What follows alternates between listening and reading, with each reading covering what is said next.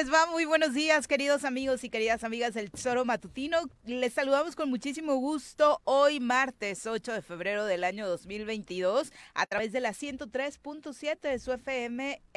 también eh, estamos en nuestros sitios oficiales en internet, a través del tesoromatutino.com, de radiodesafío.mx. Y por supuesto, un abrazo muy fuerte a todos los que nos sintonizan ya a través de las redes sociales, en nuestro perfil oficial en YouTube y en Facebook. Ahí estamos transmitiendo totalmente en vivo y en directo y por supuesto a la espera de sus comentarios para la retroalimentación cotidiana en este programa. Bienvenidos sean, estamos por supuesto listos para compartir con ustedes mucha información relacionada con los últimos acontecimientos en Morelos, México y el mundo. Eh, ¿Qué pasó con este fin de semana largo? Muchas expectativas de que lograra, por supuesto, mejorar los índices eh, turísticos en, Morelos. Ya se pronunció la Canirac, eh, muy, muy ligero el repunte.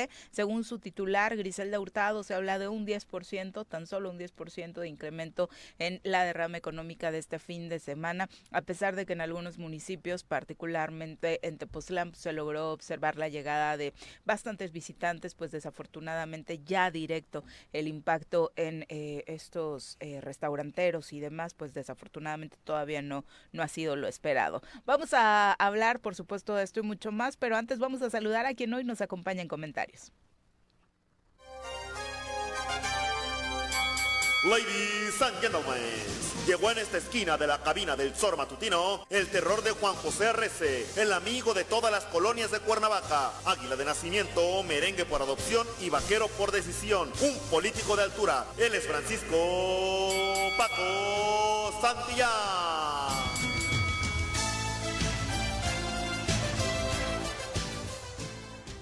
Mi querido Paco, ¿cómo te va? Muy buenos días. Hola Viri, ¿cómo están? Buenos días a todos los que nos escuchan. Gusto estar aquí con ustedes. Muchas gracias. ¿Tú qué tal observaste este fin de semana en, Morelos particularmente? Hubo gente. Por eso me sorprenden un poquito las, las cifras que sean tan cortas. No, yo creo que, bueno, ellos tienen los datos oficiales. Yo tengo la impresión de que sí hubo mucha mucha gente en Cuernavaca. Tampoco es algo mucho, ¿eh? Tampoco es... yo me guío por percepciones y tampoco es que me la viva en la calle ahorita, pero pero lo poquito que salí vi centros comerciales, eh, restaurantes por fuera, eh, ¿cómo se llama? Mucho movimiento, ¿no? Yo sí vi mucho movimiento. Eh, me da gusto, por supuesto, aunque, aunque no es el mejor momento para, para estar en las calles, pero pero pues da gusto porque a final de cuentas se, se, reactiva la economía, ¿no? Sin duda alguna y es algo súper necesario, aunque como lo mencionamos cotidianamente en este espacio, hay que ayudar a que la economía de todos mejore sin descuidar el tema de los cuidados que debemos tener todavía ante el COVID-19 ahora con su variante Omicron. Por supuesto, más importante aún en Morelos, donde aunque seguramente a usted le parezca cantaleta, pues por supuesto los empresarios necesitan una ayudadota por parte de la ciudadanía, a hacer mancuerna, a hacer equipo, porque desafortunadamente, bueno, el vacío de autoridad que hay en, en el Estado desde el inicio de la pandemia, pues obviamente ha repercutido, ¿no? En sus ingresos. Sigue siendo un chiste, Viri. O sea, eh, el tema de, no poder contar con toda la autoridad, de no poder, de saber que estás solo, de, de, ubicarte en la realidad que del Estado del país y, ver que en el Estado estamos completa y absolutamente mm. solos. No esperen nada de la Secretaría de Economía y Trabajo, no hay un solo programa, no hay un solo mecanismo, bueno, no hay una sola idea para generar economía y para que esta situación repunte. Estamos a la buena de Dios, a los puentes, a rogarle a Diosito que en un buen puente saquemos lo de las pérdidas que traemos eh, como, como empresarios pero del gobierno no vas a tener nada. Entonces, yo lo he dicho mil veces, si este Estado no se hunde, o si este Estado no se ha hundido, es única y exclusivamente gracias a los ciudadanos, única y exclusivamente por, por las personas que día con día se levantan y, y, no andan pensando en que si el, el que cobra de gobernador anda de fiesta, que está desaparecido otra vez, ¿eh?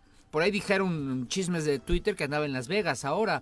Eh, ¿Será? Dijeron, no sé. Justo este fin de semana llamaba la atención que no asistió a la ceremonia del, aniversario de la Constitución, ¿no? Vale, Viri, pues ¿por qué lo toman, hombre? Él tiene cosas más importantes que hacer como descansar. Eh, no, no, no tiene por qué. Es que lo del informe fue muy desgastante, ¿no? Seguramente el llenado de toda esa información Pegó, pegó fuerte. trabajar dos horas a esa hora de la noche, no, hombre, pues, pues se tenía que desquitar, hay que pagárselas, no hay que compensarlas. No se, no se aparece, no está nuevamente presente, planta al presidente de México, eh, en un evento que en el que creo que fue el único ausente de los gobernadores. Sí, que la duda también radicaba en ¿será que él decidió ausentarse o será que le dijeron vete a Las Vegas? No, no, creo, ¿eh? No creo porque mm, eh, en cualquier momento, por más complicado que sea, es un evento solemne, protocolario, es el aniversario de la Constitución, habitualmente todos los eventos en Querétaro, eh, ahí se reúnen con los gobernadores, con la clase política nacional. Entonces, no, no creo que le hayan dicho vete. Yo creo que él, en su muy tradicional forma de conducirse, pues dijo. No es tan importante. ¿Voy a ver al presidente de México o me voy a jugarme la lana de los morelenses a Las Vegas? Pues, ¿cómo crees que voy a irme a, a, perder el tiempo con el presidente? Vámonos a Las Vegas a ver si la duplico. Se estrujó mi corazón escuchando eso. O pues, sea, qué terrible. ¿De quién es la ¿De quién es el dinero? ¿De dónde cobra? ¿De dónde han, saqueado este estado, Viri? Pues es el dinero de los morelenses. Y digo, ojo, ¿eh? Dijeron ahí los malpensados que estaban en Las Vegas.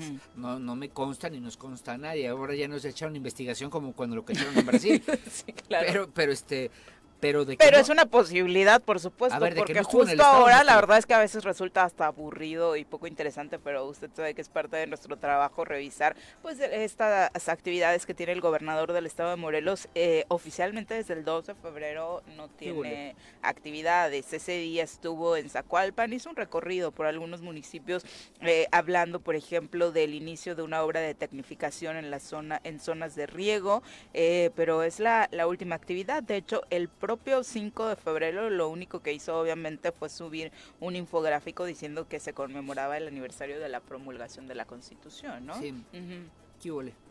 ¿Será? A ver, este, digo, ya no se nos hace raro. Ya ya perdimos los morelenses ya perdimos toda capacidad de asombro con este flojonazo. Pero es nada más dejarlo ahí. Pero cada vez se supera, Paco. Claro, o sea, viene, viene de vacaciones. ¿Cómo ¿eh? iniciamos el año en materia de inseguridad, en materia incluso de señalamientos en su contra? Bueno, yo eh, ahí sí te la compro. Yo sí creo que ahí sus asesores le dicen, Gober, pues tampoco te aparezcas tanto, ¿no? Porque traes ahí fotos muy comprometedoras, traes la prensa nacional porque la estatal está vendida. en eso más o menos iba la lógica de decir igual y le pidieron no asistir al aniversario de la Constitución. Tu argumento es válido, ¿no? Un evento solemne de esa magnitud supera cualquier diferencia, ¿no? Tienes que ir, yo recuerdo que alguna vez nos, nos invitaron y, está todo mundo y, buenos, malos y peores, ¿no? O sea, yo creo que hay personajes que están muy señalados del actual gobierno federal y están ahí, o sea, no, no se esconden en un, en un evento solemne. Yo entiendo que no hagan tanta presencia en medios o no hagan tanta presencia em, en, la, en, la, en, la, en los eventos políticos, claro. pero lo que no entiendo es cómo, cómo te desapareces así en una invitación del presidente de México. Porque estoy seguro que sí está invitado, o sea, porque la solemnidad no se pierde. Y no, no, yo no. Desde el 5, desde el 2 de Desde el 2, ya seis días, una semana prácticamente en la que no ha tenido actividad oficial el gobernador del estado de Morelos, que no es cosa menor. Y acá, insisto, vamos a volver a, a retomar estos argumentos que pone Paco siempre sobre la mesa. ¿Qué pasaría con cualquiera de nosotros, cualquier trabajador, que así, nada más porque sí. No, pues Oye, no. ¿dónde me contratan por eso? Me tomo esta semanita de vacaciones porque ay, he tenido muchos conflictos, ¿sabes? Me, siento bajoneada. No vengo esta semana. La prensa me trae. Y no pasa nada. Ay, necesito desestresarme. Como una vez le dijo una señora que lo vio en el gimnasio a las 11 de la mañana siendo alcalde. Y que la persona, la señora le dijo, oiga, no es posible, ve la ciudad como está le dijo, su respuesta fue es que estoy muy estresado y vine a desestresarme. eh, híjoles, es, verídica, esa sí me consta. Esa, bueno, no me consta, ah. pero me lo dijo la persona que, lo, increpó, que, le dijo personalmente, ¿cómo es posible que estés aquí siendo Tengo muchos detractores, ¿no? Este, no, no, esto, y fue, no, lo que dijo fue, estoy muy estresado y necesitaba venir a desestresarme y yo me desestreso con ejercicio. ¿Está bien? Yo también me desestreso con ejercicio a las horas que, tengo que hacer. ¿Eso hace cuánto fue? Era alcalde, ah, era alcalde, era alcalde, todavía. Bueno, eh, todavía se notaba que hacía ejercicio, la verdad es ahora ya no se nota mucho, la verdad, Está gordo. Sí, siento que el estrés ya se lo baja de otra forma, nuestro gobierno, no sé, pero ya con, ya con ejercicio no es definitivamente. Pepe, ¿cómo te va? Muy buenos días. Hola, Viri, perdón por la tardanza, tengo un conflicto con Didi desde hace desde ayer. Retrasos y retrasos. Sí, horrible. sí, Algo está pasando. Yo sí, ayer también con Uber Eats me pedí para comer a la casa y también tuve Llegaron problemas con las dos, los- las dos peticiones que hice. Se, se tardó mucho, ¿eh? Hay, hay algo ahí que raro, que está Sí, raro. sí, sí, se están tardando muchísimo. Pero bueno, en fin, disculpen ustedes, disculpen auditorio, pero este, en el tema que, que están tratando, pues sí, desde luego es notoria la ausencia del gobernador después de esto. Notoria. Ah, llevan- O ya normal. no, es, Es que Es ya no- ni se nota, o sea, si hoy me preguntabas cuántos días lleva el gober sin aparecer, la verdad es que No, no, es como florero. no, ujú. Notoriamente normal, ¿te parece? No, pero lo que decía, eh, comentaba Viri del evento del, del fin de semana, Paco, y como lo dices tú, estuvieron todos, Todos. los, todos. Y decíamos ayer que este, después de aparecer en una foto penosa, Sí, este, Penosa. que lastima, delincuencial. claro, o sea, penosa, es- que es- es- lastima, que agrava la situación del Sí. Estado de Morelos, que indigna, ¿no? Ay, le hubiera venido bien una foto con el presidente ahora. Y ni siquiera quiso tomársela. o- o ¿Le, expli- ¿Le explicarían pues, es- de qué se trataba el evento? Usted está mal. O sea, por favor, eh, sus vacaciones. ¿Tú crees que hay fotos pedorras, una más, que con unos aficionados que además traen playera de los Pumas? O sea, ¿tú crees que le, le- le importaba? Tal O vez, sea, tal vez está este, reflexionando sobre la situación de la América. Que eso ay, también ay, es... A ver, no es muy lastimoso. empieces con temas difíciles No, para bueno. mí, porque... pues, Lo, lo de Las Vegas suena, sufriendo. Eh, suena eso es más lastimoso, lógico, ¿no? Sí, sí, sí. Y como Co- un aficionado Conociendo. de la América tal vez está reflexionando sobre lo que está pasando. Que en no metas a la América en ¿Eh? esto, por favor, Pepe. Estamos, hay quienes sí estamos sufriendo con lo que está pasando. ¿Tú crees Él- que él no? No. Él yo creo que está sufriendo yo más te por conté, eso. yo les conté, la única vez que me senté, que he hablado con él Ah, cordialmente, me dijo que, que, que cómo le iba a ese equipo de, ya sabes. de- Le ganan sus odios. sus odios, porque no Ujú. le hicieron de Más allá de del amor al equipo es de me cae gordo Solari. Exactamente. Que le vaya mal si no me pelan, la ¿no? América, ¿no? Sí, pero le conviene que le vaya mal, ¿no? Ah, bueno, eso sí. Ay, pero imagínate la maravilla que de repente se fuera Solari y manda a entrar al Cuau de entrenador. No, hombre. Está más cerca, bueno, sí. No, hombre. Entre lo del Tata y él ilus- se ilusionaron muchos morelenses, Don ¿no? Emilio, este, ¿Cómo le hacemos? Este, porque, a ver, lo estamos trabajando aquí como un tema de broma, pero es un tema muy serio, Viri Pepe. Es muy delicado en la, en la crisis de, económica, de seguridad, eh, de para dónde voltees en nuestro estado, que el gobernador se largue una semana de viaje. Estoy seguro, no sé si a Las Vegas, yo lo leí ahí en Twitter, eso no me consta, pero estoy seguro que en Morelos no está. Segurísimo. Es más, estoy seguro que en México no está. Porque cualquiera, cualquier, a ver, cualquier persona inteligente cercana a él, que no tiene muchas, sí hay algunas, me queda claro, pero no muchas, le hubiera dicho, a ver, gobernador, tienes mucho dinero, ¿dónde vas a estar? No, me vine aquí a Acapulco, hijo, no sé qué, ya sabes cómo es uno, que estoy cansado y Fin estresado. de semana largo, sí, claro. Réntenle, ya lo ha hecho, por Dios. Le rentan un avión privado, vete a Querétaro rápido y te regresas, go- gobernador. Vas a tardarte cinco horas en lo que vas y vienes. Pero vete porque no te le puedes desaparecer al presidente. No. Pero ni eso. O sea, hay quien diría, ¿cómo le van a rentar un avión privado? Es que sí lo ha hecho. Así se fue a Veracruz, hombre, cuando estaban siendo alcalde y se iba a campañas. Que lo haga, que cuide las formas. Sí, o sea, exactamente. Ya, ya cuando menos, fíjate, una desfachatez para tapar otra desfachatez, pero que aparezca. Si estuviera en México, alguien le pudo haber dicho, vete cinco horitas, cabrón. Ve y saluda al presidente, a ver cómo lo sientes, a ver si está fría la relación. Algo. Yo- bueno, ya, yo creo que él ya sabe que está fría la relación. Bueno, ya pero- no le toma pero- la llamada al gobernador.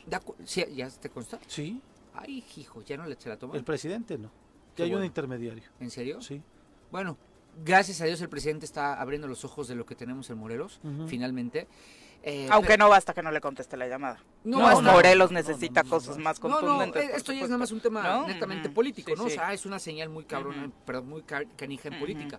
Pero, pero bueno, le hubiera dicho, bueno, no te contesta la llamada, velo a ver, eh, velo, que te vea, eh, y abrázalo, y tú le caes bien. Le vendría bien algo. a él. él Pero- a él le hubiera venido ¿por qué bien una, una fotografía con él. Porque no está en México. No está en México, no está, él está descansando. Bueno. Él- ¿Por quién lo toman? Es su puente. Bueno, el 2 tampoco lo veo, ¿eh? El 2, En el organigrama oficial. el secretario de gobierno, Ajá, eh, Ojeda. sí. Yo Primero de yo- es febrero. que yo nunca lo he visto. Primero de Ujú. febrero en la sesión de la apertura del segundo periodo de sesiones Sí. y después de ahí Ah, Es Nada. que Yo no lo he visto nunca. Pues es que la semana Perdón. pasada, de hecho, como que el gabinete entero se tomó sus vacacioncitas, ¿Tanto? ¿no? Pero se van O sea, y todos. sí, porque en general Pero desde hace creo tres que años. podremos enumerar a estos dos porque son eh, pues los de más alto rango, pero en general otros No, la secretarios secretaria- tampoco recuerdo como Debo- a quién más. La secretaria de Turismo sí ¿no? tuiteó a la, a la- a la Pero le avisaron después de que embajador, ya había tuiteado todo Morelos, o sea, ¿no? ¿De Y es increíble. De que vino el embajador del Reino Unido. Ya ves que Ah, pues nos dimos cuenta por él ¿no? en Twitter. Ayer, de hecho, le di Pero una- de- ya unas la- la clasecitas de secretaria de playera usar de sí. La secretaria de Turismo sí le, sí le tuiteó. Sí, bueno, antes, antes Luis Uriostegui. Ujú. O sea, creo que... Todo, todo Morelos ya le había mandado mensaje al Sí. gobernador y la secretaria de Turismo, ¿no? Y por cierto, ya que se especializan en cuestiones de estrategia digital con cientos de troles y bots, Bots. denle una ayudadita, mínimo que la sigan sus troles. Tiene dos seguidores, la secretaria de Ah, Turismo. ¿en serio? Bueno, 70 creo, pero una secretaria de Estado, pues por supuesto. ¿En serio? Sí, claro. Yo quiero mucho a, a, a, a, a Julieta. Es Julieta, ¿va? Síguela. Pero, O sea, pero es parte de la, síguela, es parte de ¿Quieres la mucho? imagen. Síguela. En este momento No, lo voy a hacer. es- es parte de la imagen. qué- qué- No, qué de verdad me dio Yo sí la ternurita, quiero mucho, ¿no? porque además ella sí es de Morelos, pero Sí. la verdad es que eh, sí se ve mal con, con esa... O sea, porque además yo entiendo que llegas y no tienes que ser alguien conocido. No, por Pero- supuesto que no. Pero, Pero el propio entorno. Julieta-Golds, ¿no? Ah, sí, tiene 84 seguidores, ya conmigo bien. 85. Creció 5 Ya, con los del embaj con Ya. el tuit del embajador. Ya, ya, ¿En ya le, serio? Sí, bueno, sí, con sí. razón nunca la había visto. Ahorita la sigo yo también. ya la acabo de seguir. Sí, para que Este, me, para que me Síganla. Sí, ¿no? la verdad, al final es parte de la imagen de, de Morelos, ¿no? O sea, Sí. y- e insisto, si tienen una estrategia digital tan fuerte, mínimo háganle el Sí, favor a su entorno. A ver, debo decir algo que Juanjo lo va, lo va a poner muy enojado y lo va Ah. a parar de pelos. Pero yo estuve, ayer escuché que el fiscal hablaba aquí del encuentro que tuvieron Fiscalía con FBI. Eh, un buen amigo, bueno, Juan Ángel me, me invitó a desayunar ese día, lo digo porque además mucha gente Ujú. nos vio. Y me dijo, alcánzame en el evento, ahí nos vemos. Fuiste Sola- a Jardines. Fui a Jardines. Solo había una persona del gabinete en ese evento. José una. Manuel Sanz. José Manuel. Sanz. Sí. Porque lo he dicho siempre, ¿eh? O sea, Juanjo lo puede odiar y puede hacer todo lo que diga. Pero es el único el que siempre he visto trabajando. Es honestamente. amor-odio. Sí. Eso. Pero honestamente, Juanji, discúlpame, pero yo es el que siempre veo trabajando. O sea, será lo que sea, lo que todo lo que le quiera decir Juanjo tiene, podrá tener razón. Pero es al único que cuando menos siempre se le ve. Y yo estuve ahí, yo saludé a muchos amigos y fue la única persona en el gabinete a quien a quien vi yo personalmente. Y que fue una señal importante, ¿eh? ¿no? Hasta declaró, tenía mucho tiempo que no le Ujú, que prestaban no los micrófonos ni nada. Pues es que no había nadie. Y se alcanzó a, Eh, declarar, los eh, medios lo tomaron. Entonces, claro, cuando no hay nadie, pues dicen, pues sí. Pero es que a veces hasta parecía que tenían prohibido, aunque fuera el único. Claro. O sea, hubo una época en que de verdad, como dice Pepe, no le prestaban el micrófono absolutamente para nada, ¿no? Ah, no, claro. Parecía que estaba vetado. Y es una señal importante porque creo que va más allá, ¿no? Eh, era un evento, en teoría, del fiscal y obviamente por eso no hubo nadie más de, del gabinete, ¿no? Y en ese Pero sentido, regularmente, si no va el gobernador a un evento donde esté el fiscal, pues eh, no lo acompaña absolutamente nadie. Nadie. A mí me parece que superaba, era el FBI, obviamente era un evento de corte internacional y algún representante del Ejecutivo Estatal tendría que estar, ¿no? Claro. Sí, bueno, pero, pero bueno, te habla de... Sí, de- fue una de buena que- señal. Pero, y te habla de lo que ya dec-. Individual, ¿no? Porque seguramente incluso la decisión la tomó él. Pero a ver, vuelvo a lo mismo. ¿Dónde está, co- como quiera que se llame, la de desarrollo social? La de obras públicas, que no tengo idea quién sea. El de, el, el- el de gobierno. El de la, la, la secretaria de turismo, que es morelense y le quiero mucho, pero pues también no, no se le nota mucho. O sea, Cuauhtémoc que está rodeado, él de por sí no, no le gusta trabajar, no hace las cosas que tiene que hacer. Lo ve, él, él, él cree, yo creo que en su mente él sigue creyendo que él está contratado ahí por lo que él significó para la selección y para el fútbol mexicano. Y que creo, yo creo que él cree que con eso es suficiente. Con su figura nada. Porque no creo que alguien, cualquier ser humano normal como nosotros, que no somos famosos más que por el choro, pero no somos más famosos de eso, crea que, que mm, está mal que te paguen no nominalmente 100 mil pesos al mes porque hay que avisarle al gobernador que eso es lo que gana, porque si le llevan más dinero no, no es su sueldo. No, no, no. Su sueldo son 100 mil pesos. Si le llevan más, que se pregunte de dónde sale. Porque a veces también, cre- antes yo creía que a él se le hacía normal, por eso a todos nos llamaba rateros, pero que a él se le hacía normal Que le llegara que a él le llegara más lana que de costumbre. Cuatro millones a la casa. Ah, y se le hacía normal ¿Tanto? ¿Cuatro millones, Paco? a la semana. Ah, caray. ¿no? Entonces, se le, se le podía parecer a él normal eso. Porque pues en la selección ganaba mucho Sí, más, o en el mucho, América. ¿no? Sí, sí, sí. pero no. Sí, el sueldo a cualquier funcionario público le parece O sea, pero no. de risa. ¿no? Es que a lo mejor nadie le ha dicho que él Mm. gana nada más 100 mil pesos al mes. Y que eso es lo que le corresponde. Que si es tan honesto, él nada más podría aceptar ese dinero, 100 mil pesos al mes. Y si fuera más honesto, los trabajaría. Ah, eh, eso es lo que. Y- Allá iba, allá iba, pero, Yo no puedo pues, creer que nadie, que alguien sea tan, tan, no sé, tan, perdón la palabra, pero tan cínico de creer que está bien no trabajar y cobrar como él. Entonces, por eso, en el fondo, a veces hasta la figura de Sanz a mí no me parece tan mala, porque es el único que siempre vi trabajando. Bueno, era Ay, cuando. algo era traes cuando- con No, él, no, ¿eh? no, no, Algo Sie- traes, siempre, sí, cuando sí. Juanji estaba aquí, ¿te acuerdas que Se va a romper el corazón de Juan. Pero, pero todo el mundo se reportaba con él, o sea, había un jefe de gabinete Sí. y no era el secretario de gobierno, era José Manuel Sanz. Sí. Y tenían reuniones como sea, bien o mal, el gobierno nos gustara o no, pero sí tenían reuniones y la gente del gabinete le respetaba esa figura y la investidura que tenía, ¿no? Cuando menos veías a alguien siempre, y era él. Alguien, sabías, un- tenías un referente, ¿no?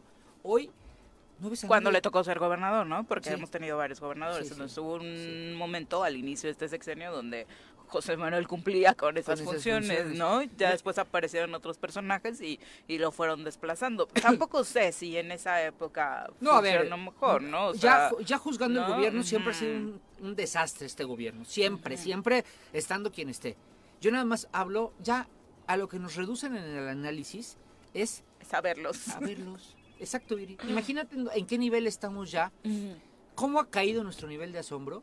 Que ya los evaluamos por si los vemos, por quién trabaja, quién cumple un horario, aunque sea, ¿no? O sea, ocho horitas, como Hoy sí marca la ley del trabajo, ¿no? ¿no? Que Hoy, salgan, o- algo. que comuniquen ya, algo. ya con eso, bueno, debo decirte que escucho luego la prensa local que me da, híjoles, me vale pues, que se enojen, me da mucha pena ajena. Y los noticiarios afín a ellos, de verdad, es un, es un- son, ya no son noticiarios, Pepe, ya son lectores de boletines. Pero, ajá, pero de qué verdad, ¿eh? Qué difícil situación la de ellos, ¿eh? No, bueno, claro. ¿Cómo comunican? a veces qué ha- ha de comunican? costar trabajo defender a alguien que no hace nada. Ha de costar trabajo comunicar cuando no tienes que comunicar. Pero leen y leen boletines. Sí. Su, su, su, su escaleta de los noticieros está basada en los boletines que les mandan.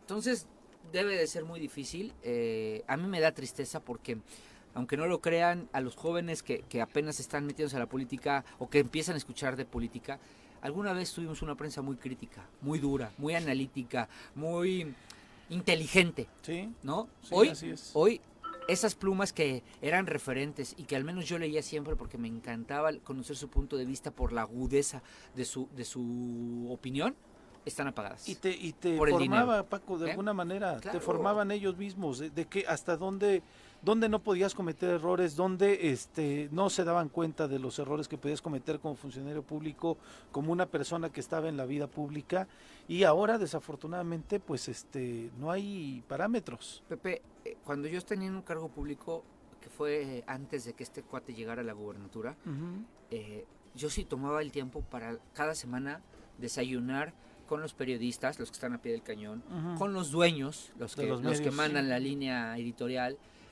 y te nutrías de información, te nutrías de estrategia, te nutrías de muchas cosas. Hoy, eh, las pocas veces que los he visto, algunos de ellos, no, no, no, no, no, no te saben explicar más, más allá de, bueno, pues es que así están las cosas, así es la situación, los descontentos, eh, definitivamente, porque creo que... creo Esa que- es una buena noticia. Creo que el ellos, único ¿no? punto que han hecho bien, y no lo, no lo hizo el, el- el chavito este que siempre se me va su nombre, este, el, el, El que está en comunicación, el sótano. Ese, eh, no, no lo hace él, ¿eh? lo hace Sanz. Otra vez, perdón Juanji, pero lo único que han hecho bien es tener bien a la prensa. La tienen bien, o sea, eh, y eso, eso ha sido un pequeño amortiguador que hace poco Para no evidenciar Tú la imagínate crisis que si se no. vive en el estado. Imagínate si no. Imagínate si no tuvieran bien a la prensa local, porque si la tienen bien, eh, esto ya sí se, no, esto ya se hubiera incendiado. Creo que la prensa local es el último alfiler que lo detiene y ojalá algún día eh, en una reflexión que hagan ellos se den cuenta que, ah, porque la lógica de ellos es, pues qué, todos son iguales, ¿no? Todos son iguales y yo puedo vivírmela criticando y ver que no hacen nada o, estar bien aunque vea que no hace nada. No y va, no va- una lanita. no va a cambiar nada, pero gano yo. Pero algún día que la prensa recapacite y, o que se haya ido este, esta persona que gobierna hoy y, hagan una retrospección, creo que van a tener que también hacer mucha autocrítica de, de todo lo que dejaron pasar, de todo lo que dejaron de hacer, de todo lo que dejaron de decir por unos, por unos centavitos. ¿eh? Y eso va a quedar en la conciencia de muchos de nosotros. Por- Porque además, a, pesar de esa contención que hay en algunos medios de comunicación, Paco, la gente tiene ya un criterio Claro, en redes. bastante formado, la gente tiene una opinión ya concreta de este gobierno y desde luego no es la mejor. ¿no? A ver, Cuauhtémoc va a salir evaluado hasta el último día que se vaya como el peor gobernador de, de México. Nosotros los morelenses seguramente lo evaluaremos como el peor gobernador de nuestra historia. Es un ridículo de gobernador. Pero eh, eso no va a cambiar. Qué terrible que a mitad de su sexenio ya No, bueno, aseguremos eso, ¿no? Te lo, te Diría- lo- te lo diría mi- firmo. mi- dirían en el pueblo, de, de- de antes. Es más, ya saben que a mí me gusta la apuestita, ya me ha visto, ¿no? Apuesto lo que quieran a que el señor, el último día de su gobierno, no sé si se va antes o después, se va como el último lugar. Aún con el chavillo este, que no me acuerdo cómo se llama nunca, pagándole Encuestas. encuestas a, a Mitofsky, seguirá saliendo en el último lugar, porque en la conciencia social sí está muy claro que Cuauhtémoc es un terrible mal para Morelos. Sí, claro. Lo único que hacía la reflexión es qué le pasa, la- la- el último alfiler que tiene es la prensa local. Qué horror. Es el último alfiler, porque si la prensa local se saliera de su zona de confort y se le entrara al, al verdadero análisis y al verdadero activismo que muchos hacemos desde otros micrófonos que no están al servicio de ellos, Que además es parte de la vocación, eh, Paco. Yo, Claro. yo no entiendo cómo eh, puedan decir que todos son iguales cuando parte y, y es minimizar tu trabajo, ¿no? Por o sea, supuesto. digas lo que digas. Por supuesto que la voz de los medios pesa, por supuesto que una portada pesa, por supuesto que una columna puede hacer la diferencia, un trabajo de investigación. No, no se puede minimizar así el trabajo de, de los compañeros y menos por ellos mismos, ¿no? Por o sea, si supuesto, es que si es que ellos mismos lo, lo señalan así. por supuesto, no son iguales. Aquí,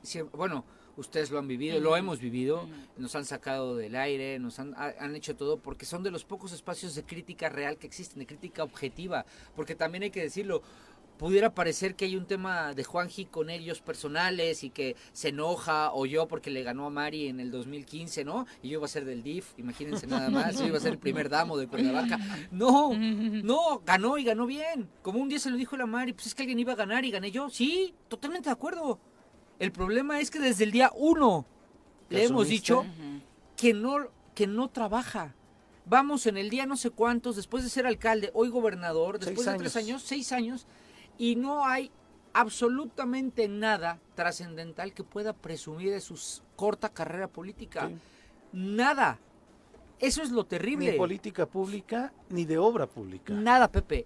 A ver, yo me a ver, Graco, beca salario. Ya sabes que decían que nada más decía eso. Beca salario, eh, madres, este, eh, jefas, Jefas de, familia. Va, ¿te acuerdas? Programas sociales, ¿no? Sí, Va, Cuauhtémoc, nada. Nada, Voy a meter a Graco a la cárcel. ¿no?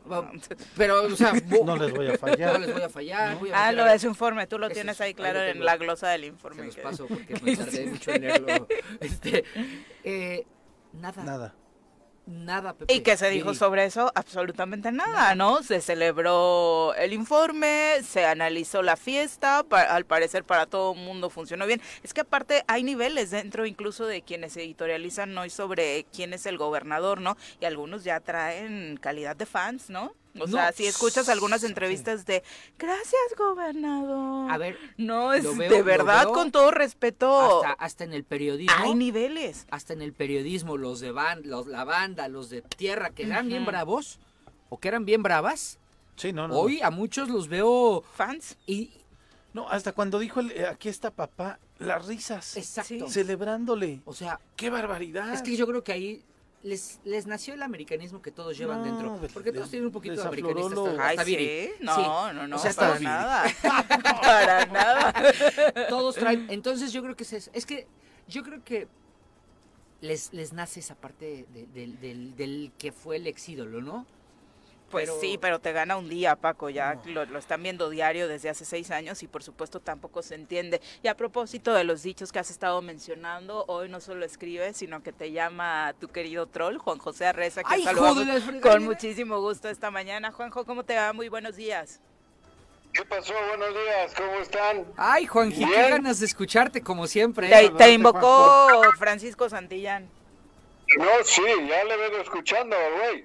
A Ah. ver, para empezar, para empezar, ¿por qué estás diciendo que Cuauhtémoc está en Las Vegas? Ah, te dije que, te dije, no, Cabrón, dije que lo leí en Twitter, pero que lo que no me consta, que lo que estoy seguro es que no está en Morelos. Un trascendido. ah, Sí. ah, bueno, pero no lo han visto, ¿no habrá ido a Dallas? Eh, ¿A Dallas? No, a, la- a Las Vegas, ¿no? ¿Dónde decías que...? Ah, yo- No, a Las porque ya Vegas. solo falta que vaya a Dallas. No, pero, a ver, otra cosa. Sí. O que se aviente la semana del Sí. Super Bowl. ¿no? Quiero, exactamente. Quiero aclarar una cosa. El tema con Sanz, yo creo que está claro. Sanz, como bien dices, es un tipo que trabajar trabaja. Y seguramente es el menos malo y el menos Flojo. el que menos suciedad tiene ahí dentro, Ay, ¿eh? no, ya voy, a, voy al baño en lo que le echan porras. No, no, está... Nunca, nunca he dicho lo contrario. En la historia, yo tengo mis problemas personales Claro, con él. así lo dijimos. personales. Pero yo sé que el clan mafioso de Hugo Eric Flores y Ulises Bravo son los que hicieron todo lo posible para empezar desde la época en que era alcalde. No, a San- siempre les estorbó. Yo no sé si es porque eh, hacía negocios Sanz y no se los pasaba o Sanz no hacía negocios y querían hacerlos ellos. Eso me queda claro.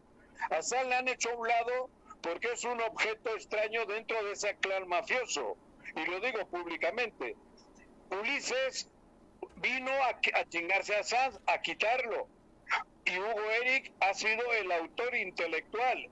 Él le preparó todo lo de primavera. Él fue el que hizo. Y me consta, lo digo porque me consta. Y nos utilizó a todos. Ahora no lo mueven, no lo mueven del gobierno porque sin duda alguna él sabe todo lo que han sabe hecho estos canijos. claro. Bueno, desde toda la vida le conoce a Cuauhtémoc, Juanjo. y lo, tienen- y lo han tenido marginado ahí. Ahora empieza a salir un poco más porque no tienen huevos de correrlo porque con tanta mierda, y perdón que hable así, con tanta mierda que tiene Cuauhtémoc Blanco descubierta a raíz de esa foto, con todo el- el- aquel artículo, hoy Sanz tiene, todavía hoy, tiene, Se nos está ahogando. Calma, Sí, calma, cabrón. calma. No, no, él, él tiene, hoy tiene él mucho más libertad de hablar y mucho más libertad de trabajar porque de él no dicen nada. Sí, claro. Ya, ya me estás Se le preocupando. está atorando el madrileño en la garganta. Juanji. No, bueno, la garganta porque traigo gripita. Ah, pero ya te hiciste prueba COVID.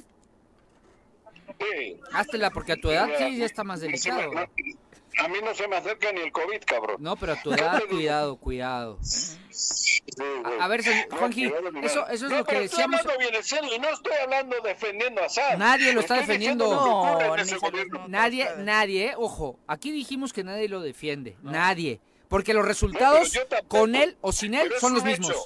Pero el tema es que cuando menos él, él, a él se le ve, a él se le ve presente, no hay una, no hay un vacío que, que, Pero que- siempre lo... A ver, eso siempre lo hizo. sí, sí, si Sanz siempre ha estado ahí. sí, Digo, yo, yo reconozco eso. Y que trabaja, trabaja. Es un tipo que ha trabajado toda su vida, cabrón. sí, Las discrepancias personales mías con él son un tema aparte, pero yo he de reconocer que siempre la ha chingado. Cuando era representante de jugadores iba y venía como loco y estaba pendiente de ellos.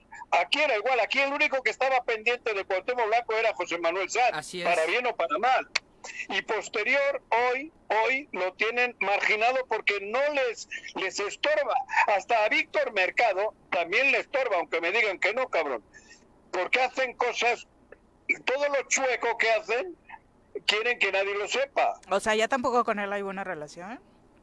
Tampoco. Ya con nadie. A- a Sanz- con, con nadie, cabrón. ¿Cómo? ¿Con quién? ¿A quién te Dentro del refieres? gabinete, dentro del gabinete. Dentro del gabinete, José Manuel Sanz es el, o- es el ovni, es un ovni, es un objeto no identificado. No lo quieren, pero no lo puede quitar, porque José Manuel Sanz, estoy seguro que si habla, se cae el castillo completo. claro. y él seguramente estará por la parte de fuera, porque si no, estaría más unido a ellos. Desde el principio, Hugo Eric desde que tuvieron la victoria para la gobernatura, desde entonces ya les estorbaba este señor ya no estaba yo, recuerda, ya no éramos ni amigos. Pero todo esto lo digo con Violines de fondo, por favor. Flores y Ulises le han hecho, y otro, hay otro personaje maquiavélico. ¿Quién? Que es el que lleva desde fuera la sociedad con Ulises. Se llama, ¿cómo se llama? Carmona, Cristian Carmona que es el que mueve el asunto del dinero de las medicinas y esas cosas. Ahí tienen ese clan. Hugo Eric, Ulises y Cristian Carmona. Y así de claro. Y a Sal lo tienen fuera porque él nunca entró a esas marranadas que están haciendo ellos. Y con eso me retiro. Gracias, Tampoco nos vas a dejar con ese mensaje que tiene las manos limpias como Calderón, ¿eh? No, no, no, no, no, yo no he dicho eso, ¿eh? Yo las discrepancias con Sal las mantengo y, y, y ratifico todo lo que dije, pero en ninguna está este pedo, ¿eh? el asunto del mío es personal, que si yo soy de ETA y que si él es fascista y que si me corrió por idiota y que, bueno, no me corrió, que si nos peleamos por algunos datos que teníamos él y yo, que no estaba yo de acuerdo, pero en estas otras corruptelas yo no he entrado, ni él, no entramos nunca. Ok, te, te creemos, o sea es lo que decíamos aquí, digo, lo que se nos hace raro es que hayas entrado nomás a, a comentar lo que estamos comentando. Y que estuvo de acuerdo contigo, yo creí que te iba a reclamar. ¿Te sientes bien, Juanji? No, no, no, lo iba a reclamar. Yo pensé, yo pensé que se iba a burlar de lo del Madrid, que, que, nos, que ganó el Bilbao en Copa de Rey, ¿no? Yo pensé que para eso hablaba. Y bonito, bonitos días me han tocado. El América en último lugar, el Madrid eliminó Copa del Rey. Ya déjenme, ¿no? Ya suéltenme. Si no vivo, de líder en la liga. ¿no? vivo mi mejor, depor, mi mejor momento complicaciones para llevarse la aquí en esta mesa. el América, el América y el Real Madrid no, no están en mi, en mi, ¿cómo se dice? Radar. En mi círculo. En tu, en tu radar, de paz, de paz y de, en tu en tu secreto de la montaña. Sí. No, pero sí, sí entré, entré porque quise hacer esa aclaración. Las discrepancias entre Sanz y yo van a ser secula seculorum, pero nada que ver, también por eso digo, nada que ver Sanz con el clan Ulises, el clan Carmona y el clan Hugo Eric. Clarizo, clarito. Nunca estuvo en ese clan. Y no lo digo, te repito, para andar de abogado defensor, porque no lo soy. Y mis discrepancias con Sanz son así de claras, como lo han sido desde los últimos cuatro años. Pero tampoco es como algunos dan a entender. Perfecto, señora. Gracias. Y yo no sé dónde anda, yo no sé dónde anda Cuauhtémoc. Por Huitzilac no lo he visto. A ¿eh? ver, yo tampoco. En ¿eh? Temisco tampoco. Lo acabo en, Cuernavaca tampoco. Lo acabo de aclarar, ¿eh? En Tepos tampoco entre Ojo, yo leí en Twitter que andaba en Las Vegas, pero también hay que decirlo, fue una cuenta troll. Pero lo que sí te ha puesto, Juanji, lo que quieras, lo que tú quieras, es que no estuvo en Cuernavaca estos días. Este no, no sé. Lo que Ahora quieras. sí que no sé. Bueno, hay seis días sin saber de él. Otro, hay que hacer una fichita que aparte la vamos a usar constantemente de SOS, ¿dónde está el gobernador? ¿no? Sí, ¿no? hay que, o sea, porque, porque. ¿Y dónde está Cuauhtémoc? Se Había una Navidad. Diría Paco Moreno cuando, cuando, cuando traía su pleito con el, con el rector, decía, ¿y dónde está el dinero? ¿No? ¿Y, dónde, está, está Cuauhtémoc? ¿No? Bueno, señora Rece, buenos días. Ándale, vete a darle de comer a las gallinas. Hasta luego. Que se cuide la garganta. garganta, cuidado. Tómate propóleo. Que ya no se te atore el madrileño, por favor. No, no, no, con el madrileño ya te digo, yo no tengo ninguna relación. Pero no está en el clan que, que, hoy está despedazando Morelos. Adiós. Bye. Bye. Son las 7 con 42. Bueno, si está, usted está en una relación militar y busca ejemplos de relaciones tóxicas, así más o menos. Yo estoy, yo ahorita al aire quiero, fuera del aire quiero preguntarle. tengo mis diferencias, Le voy a mandar pero... un mensaje a porque ya me, ya, ya, se, ya no sé. La toxicidad a todo lo que da. Son las 7 con 42, regresamos. 7 con 47 de la mañana eh, se llevó a cabo la ceremonia de presentación de los nominados al premio Oscar, eh, ya sabe, para premiar lo mejor del cine. La buena noticia es que Guillermo del Toro vuelve a estar nominado. Su película El Callejón de las Más Perdidas está eh, nominada, está en la lista de las películas que aspiran a mejor película en este 2022. Así que de nueva cuenta presencia mexicana con uno de los grandes directores de esta generación, sí, también está nominado. Y eh, desafortunadamente Tatiana Hueso, eh, que también aspiraba a que su película Noche de Fuego estuviera entre las eh, nominadas o elegidas a Mejor Película Extranjera, desafortunadamente ya no llegó a esta recta final. Así que bueno, ojalá que se siga llenando de gloria, ¿no? Esta generación de directores que, bueno, afortunadamente han traído tanto prestigio para nuestro país.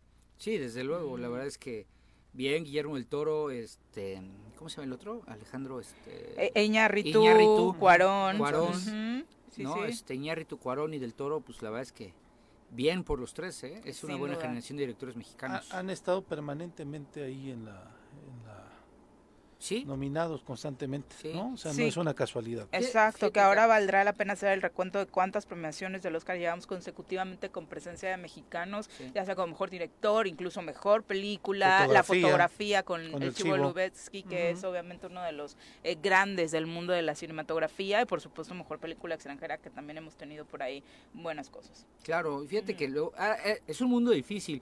Acabo de ver el documental este que, hizo, sacaron en, en HBO de, Harry Potter y, y, Cuarón fue un director de la de la, de la 3, ¿no? La sí, sí, sí, sí, fue la 3, ¿no? De Harry el prisionero, ¿no? Ah, del prisionero de Azkaban le dieron muy poco tiempo. Sí, a mí, pero creo que fue parte de la agenda de él. Creo que él y otro ah. director no tuvieron oportunidad de, estar más tiempo dentro de esta grabación, porque ah. aparte estaba grabando, según sé. Pero lo que dicen los protagonistas, que no es cosa menor, pues obviamente son maravillas, ¿no? Acerca de la experiencia de trabajar con, con Cuarón, que mm. aparte muchos consideran que es una de las mejores películas de la Para mí es la mejor.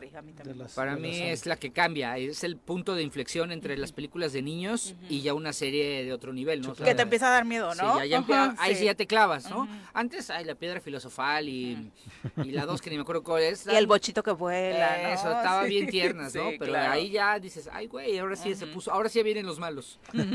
Exactamente, bueno. Eh, vamos a continuar con la información, eh, no sin antes saludar a todos los que nos están acompañando a través de las redes sociales. Saludos, por supuesto, a todos los que se hacen presentes. Cristina Suárez, muchas gracias por acompañarnos. Vicky Jarquín dice, buenos días, un abrazo a todos. Eh, Juanjo obviamente refrenda que por primera ocasión está de acuerdo con Paquito porque en el gabinete ah, se han chamaqueado al señor Sanz, ¿no? Bueno, anda con todo. Vicky Jarquín, también un abrazo para ti, muchas gracias por acompañarnos. Paco Carzu, también muchas gracias. Silvia Aguilar, saludos, eh, muchas gracias por supuesto por estar con nosotros esta mañana. Y bueno, eh, desafortunadamente también se dio a conocer el asesinato de otro alcalde en México. Ahora es el edil de Contepec, Michoacán, quien desafortunadamente perdió la vida cuando eh, eh, transitaba precisamente en este, en este sitio, parte obviamente de su eh, territorio que gobierna y bueno, eh, un grupo armado, desafortunadamente, según se dice, le habría quitado la vida. Él fue encontrado muerto y, eh, según dice la fiscalía, el cuerpo del alcalde estaba en un predio.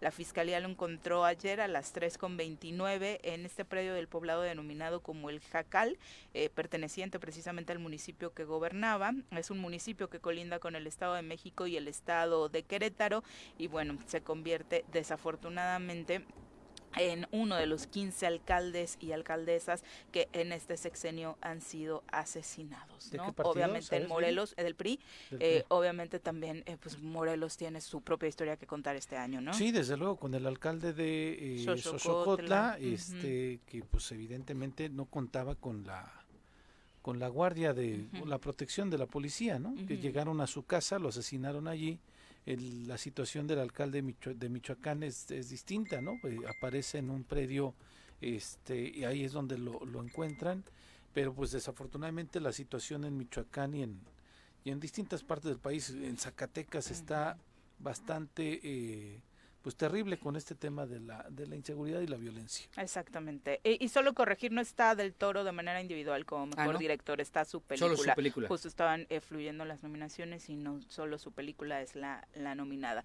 Eh, por supuesto, también hablar de esto que ha sucedido en torno a la reestructuración de la que tanto se ha hablado en el Ayuntamiento de Cuernavaca. Ya el Cabildo ha anunciado la creación de algo que han llamado el Instituto Municipal de Planeación, con lo que se pretende ahorrar presupuesto y que el municipio tenga un plan de desarrollo más allá de un trienio. El ayuntamiento comenzó con la reestructuración administrativa de sus dependencias prácticamente desde su llegada y ahora con la creación de este Instituto Municipal de Planeación se pretende por un lado ahorrar presupuesto y que el municipio por supuesto tenga eh, planes de desarrollo que trasciendan a la propia administración actual. El Instituto de la Mujer, por ejemplo, también cambió, ya no está en, en la Secretaría de Desarrollo Social, ahora fue adscrito a la presidencia para lo que dicen darle mayor autonomía y margen de acción para atender particularmente la alerta de violencia de género en Cuernavaca, que desafortunadamente, al igual que en todo Morelos, no ha tenido avance. También eh, fue, se creó el Instituto eh, Municipal de Planeación que le decíamos, que obviamente va a tener eh, un, un tema muy importante que es garantizar, según dice el comunicado del ayuntamiento, el desarrollo del municipio a mediano y largo plazo, elaborará las políticas públicas y proyectos estratégicos en co coordinación con distintos actores municipales y se encargará de la vinculación de las dependencias en materia de planeación estratégica. En la Contraloría se va a fortalecer la dirección de auditoría interna mediante la creación de seis Contralorías internas para vigilar el desempeño de las dependencias municipales y en materia de seguridad se previó la integración de una policía cibernética, el establecimiento de un centro de comando, control, comunicaciones y cómputo, obviamente C4, y el fortalecimiento de la Dirección General de Asuntos Internos. Eh, fue eliminada también la Subsecretaría de Protección Civil y las tareas que realizaban obviamente quedarán dentro de la propia Secretaría de, Seguridad. ¿Y la, la, el instituto este mencionan quién está al frente? No, no, no viene todavía el, ah, el, el, titular. Uh -huh. Porque pensé, sí, pensé que ya tenían a alguien uh -huh. designado, pero sí es uno de los temas que el propio alcalde en estos foros que hizo previo a que a su toma de protesta uh -huh. mencionaban la posibilidad de, de, la creación de este instituto y además un consejo eh, ciudadano que pudiera determinar con claridad cuáles son las políticas públicas que el eh, municipio de Cuernavaca debe de tener para un crecimiento no solamente en estos tres años, Viri, sino hacer un planteamiento de para dónde o cuál es la ciudad que necesitamos o queremos. Y tiene que ser futuro. así, así tiene es. que ser así, porque cada tres años, o sea, el, eh, eh, este alcalde, o sea, uh -huh. José Luis en este caso, ten, tendrá oportunidad, si él así lo decide, de buscar su reelección uh -huh. y poder ser, eh, por, porque Cuernavaca cuenta por primera vez con un alcalde de seis años uh -huh. y eso le da continuidad a un margen de gobierno. Pero si no fuera así, uh -huh. si él tomara otra decisión o la ciudadanía decidiera no ratificarlo,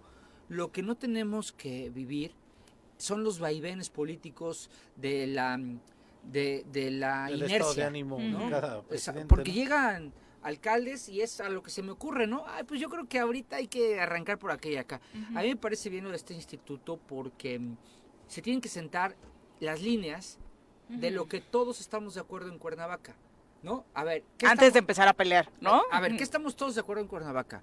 Hay que, hay que terminar, bueno, antes del bacheo y de la pavimentación, hay que terminar de meter drenaje y agua potable mm, en claro, todas las colonias claro. de Cuernavaca. Sí, paso a paso. Después, bacheo y pavimentación. Después, iluminarla. A, a, la Comisión Federal. Ah, bueno, eh, ahí voy. Agua, agua. Y el agua trae 50 mil variantes. Y si tú metes en un instituto el decir, a ver, lo vamos a hacer en estos tiempos y a lo mejor me rebasa, uh -huh. y llega un alcalde nuevo, podrá tener sus prioridades y podrá tener sus márgenes también, o sea, porque pues, cada, cada alcalde quiere imprimir su sello personal claro. de gobierno, estoy de acuerdo en eso, sí. pero bajo una línea, bajo, a ver, a ver, eh, ¿A dónde José Luis terminó hasta aquí de pavimentar. Sí. Ah, tú tienes que arrancarte de aquí para acá. Claro. Porque si no nos van a pavimentar 50 veces San Diego y Río Mayo, como ya lo hacía el cuate que cobra el gobernador, ¿no? O sea, eh, nos van a pavimentar 50 veces Río Mayo. Otra vez, ¿por qué? Porque es lo que se ve. Nos van, ya, ok, iluminan. O porque es la colonia en la que tu partido va mejor, va, o quiere esa... quedar bien, ¿no? A ver, qué bueno que iluminaron la ciclopista, me parece muy bien. Claro, Está muy, muy bonito. Pero yo sí pienso que se tenían que iluminar antes de la ciclopista otros lugares de Cuernavaca. Uh -huh. Y yo paso por ahí diario, ¿eh? O sea, está a la vuelta de la casa, de la casa de ustedes. Pero creo que eran Gracias. otros lugares. Pero está bien, qué bueno que ya lo hicieron.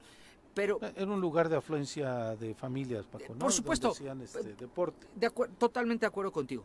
Entonces, este es que yo siempre traigo el tema de que si supieras las barrancas cómo están. Ah, no, no, terrible. Obscuras. Sí, sí, sí. Y ahí no hay sí, afluencia y, familiar, y, y, pero ahí es donde están. el, el, índice de delincuencia ahí es. es ahí está muy, muy terrible, ¿no? Uh -huh. Entonces, pero yo creo que José Luis dirá, bueno, el que haya iluminado la, eh, río- este, la ciclopista no quiere decir que no voy a iluminar también ahí. Claro. Claro. Por eso nada más fue un comentario a la ligera. Pero lo que sí es que ya le vas, le vas marcando una pauta, ¿no? De, de cómo tiene que avanzar la ciudad y que no, que, que no nos reinventemos cada tres años. Porque cada tres años es, a ver, ¿ahora qué voy a hacer? El tema es hacia dónde vamos a crecer como ciudad en los asentamientos humanos. ¿no? Exactamente. Este, si llegan más este, tiendas departamentales o plazas, ¿en dónde es más conveniente colocarlas? ¿no? Le vamos a entrar al tema del libramiento norponiente, este, norponiente que insistía Fidel Jiménez, el anterior Sí. secretario de bacheo desde el, desde el Estado. secretario de Bacheo está muy bien ese Este, cargo. Sí, era eso Así lo es. que, lo que hacía, pero él tenía... Y mal- y bacheaba mal, ¿eh? Sí, bueno, ¿Ya viste además- cómo está llena? sí, Se claro. le La pavimentó levantaron él, sí, sí, sí, inmediatamente. ¿Ya viste cómo está llena? Y bla, bla, bla. Bueno. Bueno, él tenía el, pre- el- él tenía el proyecto todavía del, del, del- de este tumbar un de árboles para que- tumbar árboles y fregarnos en esta pa- en esta en esta parte del Chichinautzin donde además ajá. recargamos pozos. Entonces, ¿es conveniente o no no es conveniente por allá? Es decir, ver ver la complejidad de la ciudad y de lo que se viene a nuestra ciudad en los siguientes años, ¿no? Claro, Y- por eso me parece bien. Me parece es Carlos Hernández Adán el titular de este instituto. Ah, nombraron a Carlos. Qué bueno. Ujú. Está en buenas manos, ¿eh? Me lo están comentando en Ah, este momento. eh, está en muy buenas manos. Fíjate qué curioso. La semana pasada me tomé un café con él para platicar de política en general, de ver. Y curiosamente me estaba diciendo que él estaba estudiando muchísimo la evolución de la, de la ciudad. Traía mucha investigación, me dio datos muy, muy buenos en torno a, a Cuernavaca. Eh, un dato que, que sí nos espantaba, del cual hicimos hincapié, es que Cuernavaca es una ciudad que no ha crecido en su población. Todos podríamos decir, oye, pues qué bueno, ¿no? Una ciudad que no crece en su población eh, eh, eh, tiene una razón del por qué no crece. O sea, ¿por qué no llegan más? O los que están aquí, ¿por qué se van? O sea, eh, porque todas las ciudades tienden a crecer Sí. y Cuernavaca no. Y lo que concluíamos es que hay tan pocas oportunidades y está tan mal el futuro de nuestra ciudad que los de aquí se van y los de afuera no llegan. Más que, bueno, obviamente esto no cuenta el fin de semana. Ah, Sí, sí, claro, claro. claro. Entonces, sí, como no llegan a establecerse. ¿no? Sí. O sea, ya no te quedas acá. Y contrario, o sea, ahora está migrando el cuernavacense en lugar de que la ciudad atraiga. Que exactamente. era lo que históricamente ha sucedido, ¿no? Pero Por antes- muchas bondades que la ciudad tenía. Y- y- Teníamos mucha población del, de Guerrero Sí. que venía a estudiar aquí las Claro, universidades. claro, la verdad el TEC de Monterrey jalaba mucho, el Tecnológico de Zacatepec, la Universidad del Estado, Sí. eran, eran, eran focos de, de jalar eh, Toda por la sus- parte norte de Guerrero, principalmente. Exactamente. Iguala, bueno, pues este, y aquí se quedaban. Buenavista, este, ¿no? sí, claro. Yo recuerdo todavía que, que mi hoy gran amigo Graco decía que éramos un municipio más de Guerrero, que a mí me indignó Bueno, mucho cuando lo dijo, ¿no? Por supuesto. Yo lo critiqué hasta que me supuesto. cansé, ¿eh? o sea, Sí. lo digo con todas sus letras, pero era porque pues, todos los guerrerenses que se vienen a vecindar aquí, hoy ya no está pasando eso. Entonces, qué bueno que sea Carlos, porque justo estábamos hablando... Le copió ahora a Samuel García, ¿no? Con, eh, cuando estuvo en McAllen. que- ah, que Sí, sobre Nuevo León. también dijo Diciendo eso. lo mismo. Ay, Sí. no. Ay, Que, Samuel. que Nuevo León era Que Nuevo León era prácticamente ¿De McAllen? de, Maca- eh, de Texas. Ay, Dios santo, no, ¿sabes? Este, ay, este muchacho tan bruto. No sabe historia, era al revés, brutito. Ay. Son las 8 con uno. Vamos a saludar ahora con muchísimo gusto porque obviamente estamos muy interesados en seguir conociendo cómo se va a llevar este proceso de revocación de mandato en el país. Y para mayores detalles eh, nos acompaña Liliana Díaz de León, vocal ejecutiva del INE. Liliana, ¿cómo te va? Muy buenos días. Hola, muy buenos días, Pepe, Paco, Viri. Muchísimas gracias por este espacio y saludos a todo su auditorio. Oye, Gracias. cuéntanos, desde la semana pasada ya iniciamos con algo que particularmente nos compete, que es la veda electoral, precisamente estipulada y mandatada para que dentro del proceso de revocación de mandato, eh, pues ningún funcionario público, ninguna dependencia pueda inmiscuirse directamente en la decisión de los ciudadanos. Así es, bueno, pues la semana pasada ocurrieron eh, bastantes eh, acontecimientos importantes en el marco de la revocación de mandato. Como bien lo comentas, formalmente inicia este periodo en el cual la propaganda gubernamental tiene que suspenderse porque el pasado 4 de, febrero ya se emitió la convocatoria a la revocación de mandato. ¿Y eso qué quiere decir? Que solamente el Instituto Nacional Electoral es la única eh, autoridad competente para difundir la eh, promoción para invitar a la ciudadanía a participar el próximo 10 de abril, y anótenlo muy bien, la fecha de la jornada será el 10 de abril, para que salgan a las mesas directivas de casilla a participar en esta revocación de mandato. Y esto es algo muy importante porque ni los partidos políticos ni los servidores públicos pueden eh, hacer uso para contratar radio y televisión para difundir este ejercicio de participación ciudadana de, de, democracia directa, ya que solamente es una atribución que corresponde al Instituto Nacional Electoral para poder garantizar que la difusión sea objetiva, sea imparcial, entre otras muchas características que debe de tener esta difusión. Entonces, oficialmente el pasado 4 de febrero se emitió la convocatoria y el próximo 10 de abril van a poder salir las ciudadanas y los ciudadanos a sus casillas y van a encontrar su papeleta de la revocación de mandato en la cual la pregunta será, ¿estás de acuerdo en que a Andrés Manuel López Obrador presidente de los Estados Unidos mexicanos se le revoque el mandato por pérdida de la confianza o siga en la presidencia de la República hasta que termine su periodo. Las respuestas van a ser dos. Una señalará que se le revoque el mandato por pérdida de la confianza y la otra respuesta que está disponible en la papeleta es que siga en la presidencia de la República. Sí, que se generó toda una polémica en torno a la pregunta y por fin quedó definida. Primero, palomita un poco más clara que la de la pasada. Presidenta, ¿y cuándo sabremos los ciudadanos en las ubicaciones de las casillas? Bueno, pues precisamente ese es un tema muy relevante que terminó de ser definido el, eh, al momento de emitir la convocatoria.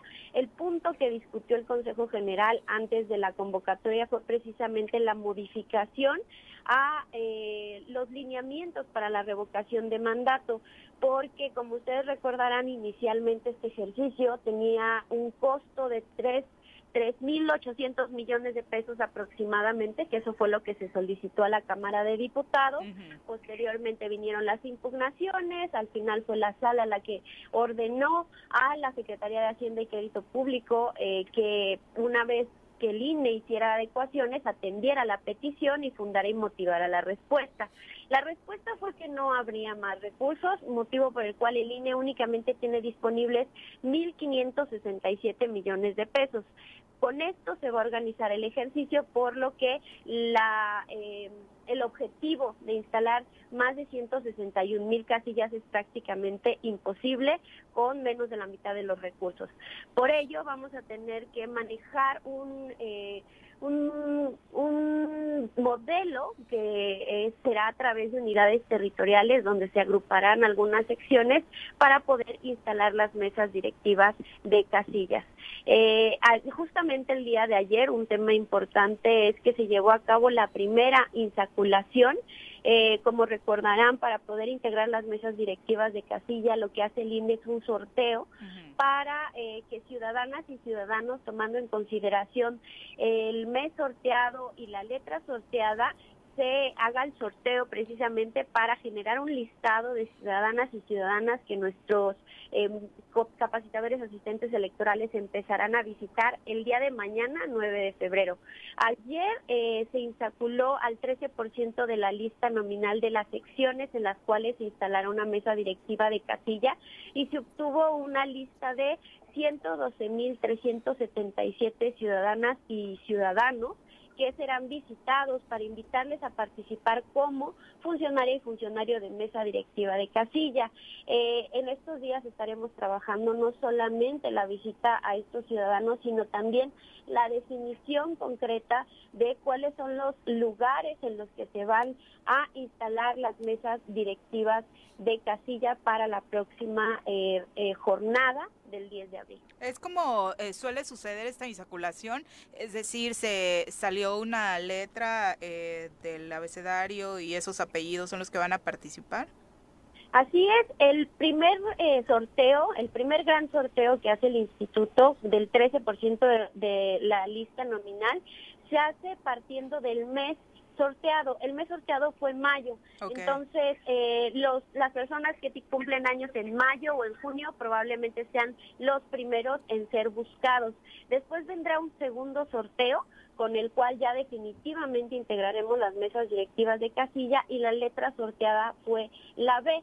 Entonces, estén al pendiente las ciudadanas y los ciudadanos porque saldremos a invitarlos a participar. Recuerden que esta, esta parte de, eh, de cualquier proceso, en este caso es un proceso de participación ciudadana, pero también en los procesos electorales, la participación de la ciudadanía en las mesas directivas de casilla es fundamental. Recuerden que sin ciudadanas y sin ciudadanos que reciban la participación o los votos del resto de la ciudadanía, pues prácticamente es muy complejo poder organizar este tipo de actividades.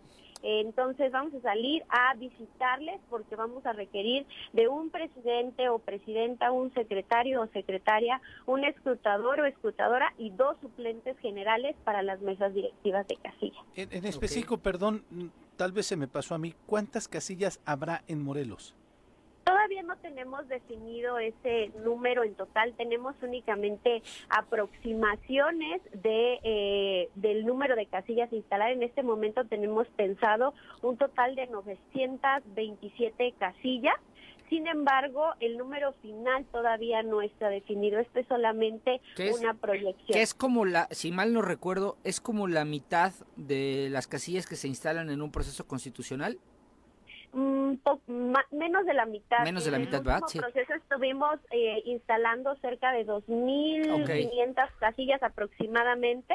Eh, estamos arriba de la tercera parte, pero sí son menos casillas en función al recorte presupuestal que se tuvo. Sí, eso, eso lo entendemos. fundamental será precisamente que las ciudadanas y los ciudadanos conozcan el lugar en el cual vamos a estar instalando la casilla, por lo que va a estar habilitado un sitio de internet, eh, el micrositio de revocación de mandato, así como la página de INE Morelos para ir informando a la ciudadanía de todos estos detalles que son fundamentales para que el próximo 10 de abril puedan participar en este ejercicio, que no nos cansamos de decirlo, es histórico, ya que es la primera vez eh, en nuestro país que vamos a estar organizando una revocación de mandato. O sea, en ese micrositio yo voy a meter mi sección y evidentemente mi nombre mi clave electoral y me van a decir en qué casilla me corresponde votar? En su momento, cuando ya tengamos aprobada la lista de casillas, como en otras ocasiones, habilitaremos la aplicación de Ubica tu casilla para que puedan colocar el dato de su estado, de su sección, y esto les arroje el lugar en el cual van a votar y también la ubicación, que realmente eso nos sirve muchísimo a todas y todos, porque ya nos da la georreferencia y ahora con los teléfonos inteligentes es más sencillo buscarla, pero además de eso estaremos publicando los listados en todos los medios que tengamos a nuestro alcance para que la ciudadanía pueda eh, tener esa información. De acuerdo a lo eh, pues informado a nivel nacional, se tendrían mínimo cinco casillas especiales. Así es, en el caso del estado de Morelos tendremos mínimo cinco casillas especiales. Eh, de hecho, el día de hoy estarán sesionando nuestros consejos distritales para que se apruebe al menos una por cada distrito electoral. Maestra, eh, en el tema de la veda, eh, para algunos no, no, nos queda claro y yo creo que muchos políticos tampoco les queda claro, porque veíamos ahí a alguna diputada federal que asistió al evento del 5 de febrero. Y pagó publicidad. Y pagó publicidad en su en su cuenta de Twitter. Hablo específicamente de la diputada federal Brenda Espinosa.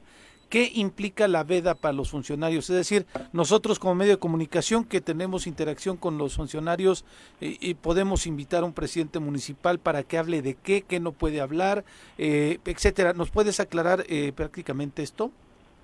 Claro que sí. Bueno, con este tema de eh, la, el término correcto es una suspensión de la propaganda gubernamental y eh, inicia a partir del 4 de febrero y concluirá hasta el 10 de abril.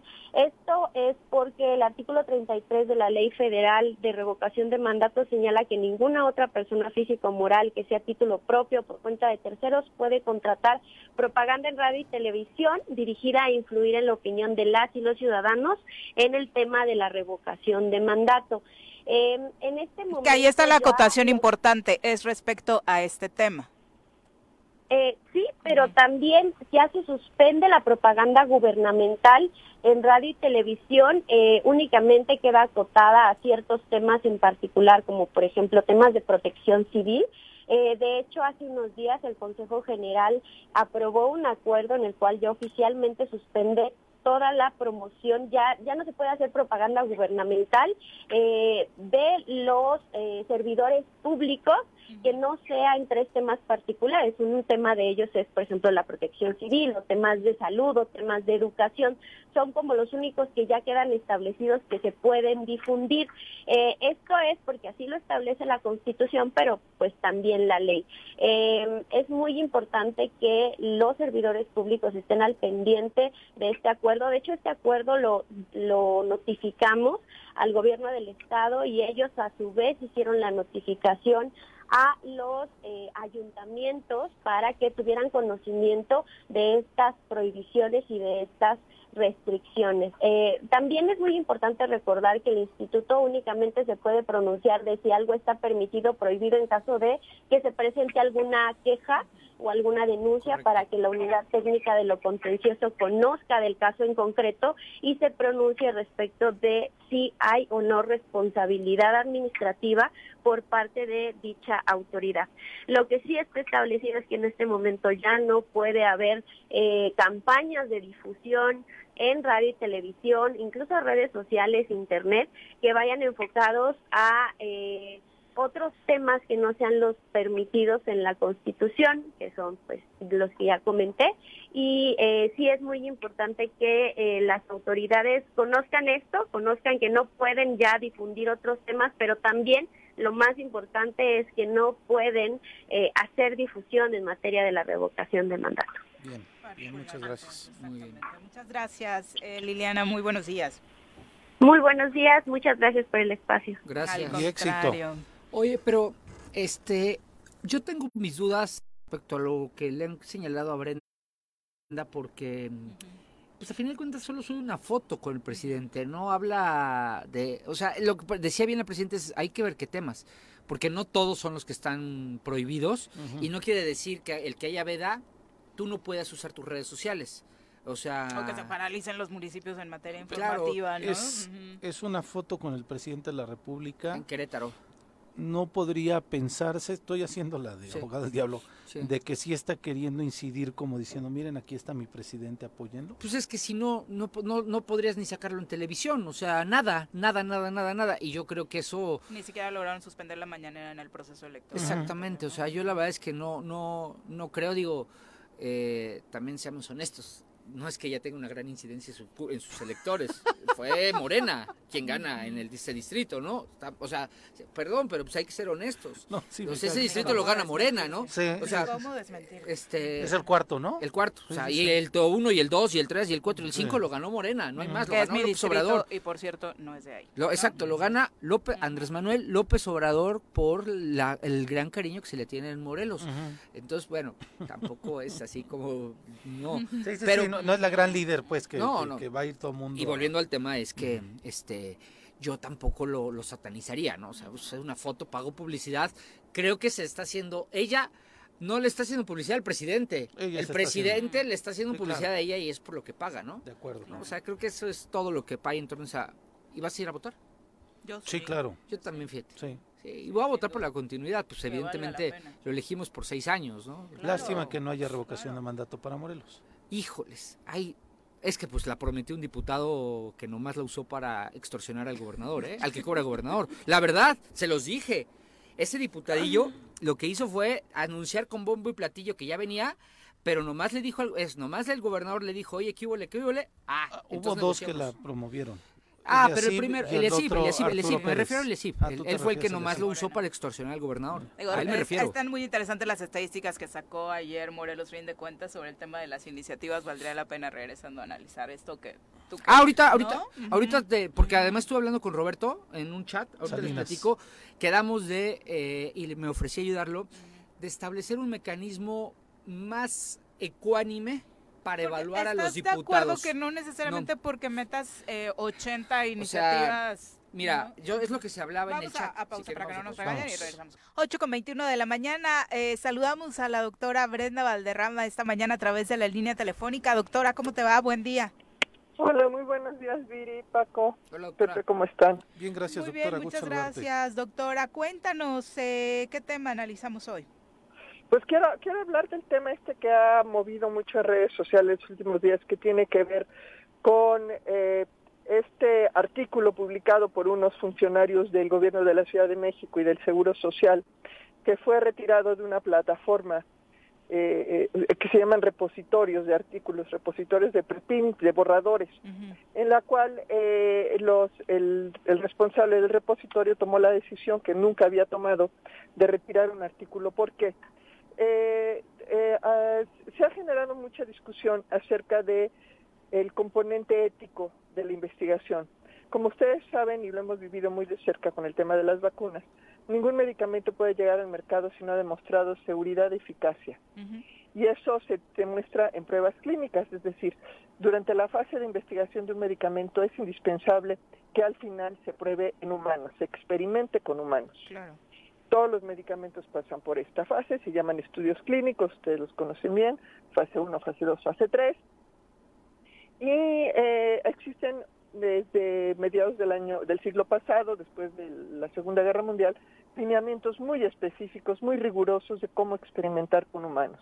Y hay varios aspectos que son insalvables. Uno de ellos es el consentimiento informado. A las personas se les tiene que informar que están siendo partícipes de un experimento, de un diseño experimental. También se les tiene que explicar los riesgos.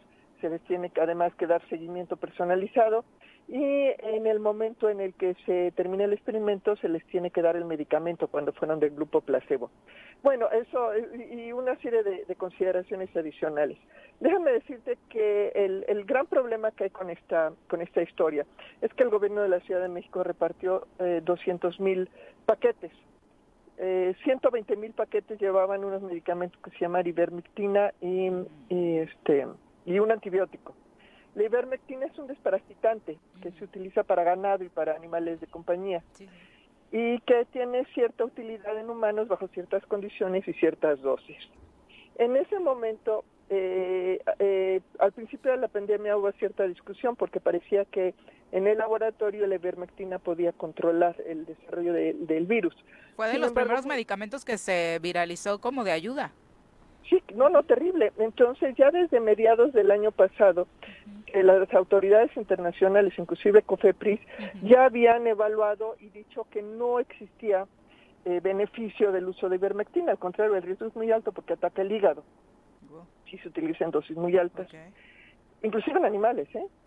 Entonces, eh, eh, ahí viene la polémica, ¿no? Porque eh, estamos viendo ahorita que por un lado el gobierno de la Ciudad de México y el Instituto Mexicano del Seguro Social promueven este experimento que además funcionó hasta finales del año pasado, o sea, duró más de un año el experimento, 200 mil personas. Y, eh, y mientras que el gobierno federal se deslinda desde el principio, nunca dio autorización para este experimento. Y en realidad el gran problema es el, el componente ético, porque los autores decidieron además publicar el resultado en una revista del mismo Seguro Social que se llama Archives of Medical Research, una muy buena revista.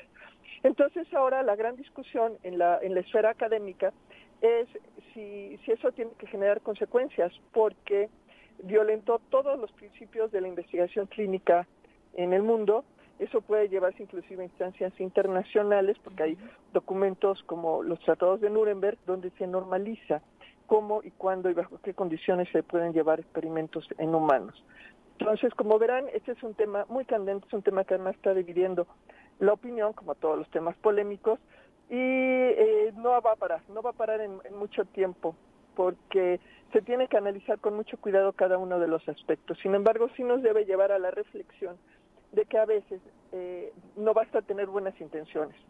Es necesario hacer un alto en el camino, no actuar precipitadamente, sobre todo siendo gobierno, y consultar a los expertos antes de llevar a cabo acciones que además pues costaron muchos millones de pesos, porque eso se tuvo que 29. comprar ese medicamento, ¿no? 29 millones de pesos, doctora. Sí, imagínate que podrían haberse utilizado para otras cosas, pero bueno, aquí aquí todas las dimensiones deben ser deben ser analizadas y el debate está candente. Yo les invito a que busquen la discusión que hay, por ejemplo, entre uno de los autores que se llama José Merino, que trabaja en la Ciudad de México, que además no tiene nada que ver con temas médicos, él es el responsable de gobierno digital, y el responsable del repositorio, que ah, eh, déjeme decirle el, eh, el, nombre del responsable del repositorio para que lo puedan para que lo puedan seguir. En este paréntesis que, que haces, doctora, el gobierno de la Ciudad de México mencionaba que este medicamento se había aplicado en India, Egipto, Perú, Paraguay y República Dominicana y con base en ello era uno de sus argumentos eh, del, del que pues no había bronca y por eso lo estaban utilizando. Claro, pero te digo, si al mismo tiempo ves, ves los, las declaraciones de la Secretaría de Salud, donde inclusive hay un video donde se deslindan completamente del experimento porque ellos consideran que no existe evidencia suficiente para ser administrado en humanos. Eso fue al mismo tiempo, ¿eh? Entonces la polémica va, va a todo lo que va, nos va a llevar mucho tiempo analizarla con cuidado, con, con la cabeza fría y posiblemente se vaya a instancias internacionales. Eso como, como pueden ver, le va a dar una complejidad adicional al caso. Sin lugar a dudas, doctora, pero además creo que en lo que debemos hacer especial hincapié es en la ciudadanía, más allá del debate que en las cúpulas, que por supuesto es importante porque se marca la directriz. Hoy ya son dos años en los que mucha gente sigue creyendo que la ivermectina le va a ayudar e, y que incluso hay irresponsabilidades en quien la sigue recomendando. Por supuesto, ¿por qué no lo habrías de hacer si el gobierno le está ofreciendo? O sea, eh, eh, se asume de manera eh, eh, genuina o honesta que el gobierno está cuidando por nuestra salud. Entonces, si el gobierno la está regalando, es porque es buena y entonces se va, se va dispersando. Los médicos dicen, es que yo la receto porque el gobierno la está entregando. Los ciudadanos dicen, yo la, yo la tomo porque el gobierno la está entregando. Entonces, la responsabilidad última es del gobierno. Sí, y justo cuando la Organización Mundial de la Salud desde marzo del 2021 estaba desaconsejando el, la utilización de este medicamento. Así es. Oye, doctora, pues, a mí, a mí no me gusta jugarle al, abogado del diablo, pero yo conozco mucha bueno, gente... tantito, tantito. Sí. ah, tantito, perdón. Este, pero es que conozco mucha gente que se curó con ivermectina. A mí no, me trataron, ¿eh? Con eso. Es que ahí el punto es que se iba a curar de todas formas. Bueno. Sí, es justo para eso que se sí, A mi papá sí se la recetaron. Sí, a mi, a, mi, a, mi, a mi mamá también. Sí, pero es que se requieren estudios clínicos, justo eso porque ¿cómo distingues si ella se iba a curar de todas formas con o sin ivermectina? No es forma de saberlo a no ser que, que corras un estudio clínico bien controlado. Claro, eso y eso es justo lo que no se hizo. Ok. El Entonces debate queda está ahí. todo en el testimonio, en la anécdota. Sí, sí. Es que, bueno, tienes toda la razón respecto al, a la hipótesis. Lo único que yo te decía que en los hechos sí conozco, es más, casi a todas las personas que conozco les han dado ivermectina como principio del tratamiento. Y yo te aseguro que se hubieran curado exactamente igual sin la ivermectina. Ok, ok. Eso ya, pues es, Ese- te lo ese- concedo ese es porque tú eres la científica aquí, yo no le Es sé que mucho. ese, es el, ese es el resultado, Sí, ¿sí? Y justo lo que te dice la prueba clínica es eso, pero de manera controlada. Porque si no te vas a la anécdota. Como realmente la ivermectina no hace ni bien ni mal, te la tomes o no te la tomes, la, la enfermedad va a seguir su curso, ¿sí? El problema es que la asocias ya. Sí, con- claro, y la, la sigues recomendando. Mm. Ajá, y lo sigues recomendando. Sí, ese es el problema. Por eso se requieren pruebas clínicas, justo para controlar esa, esa complejidad, digamos.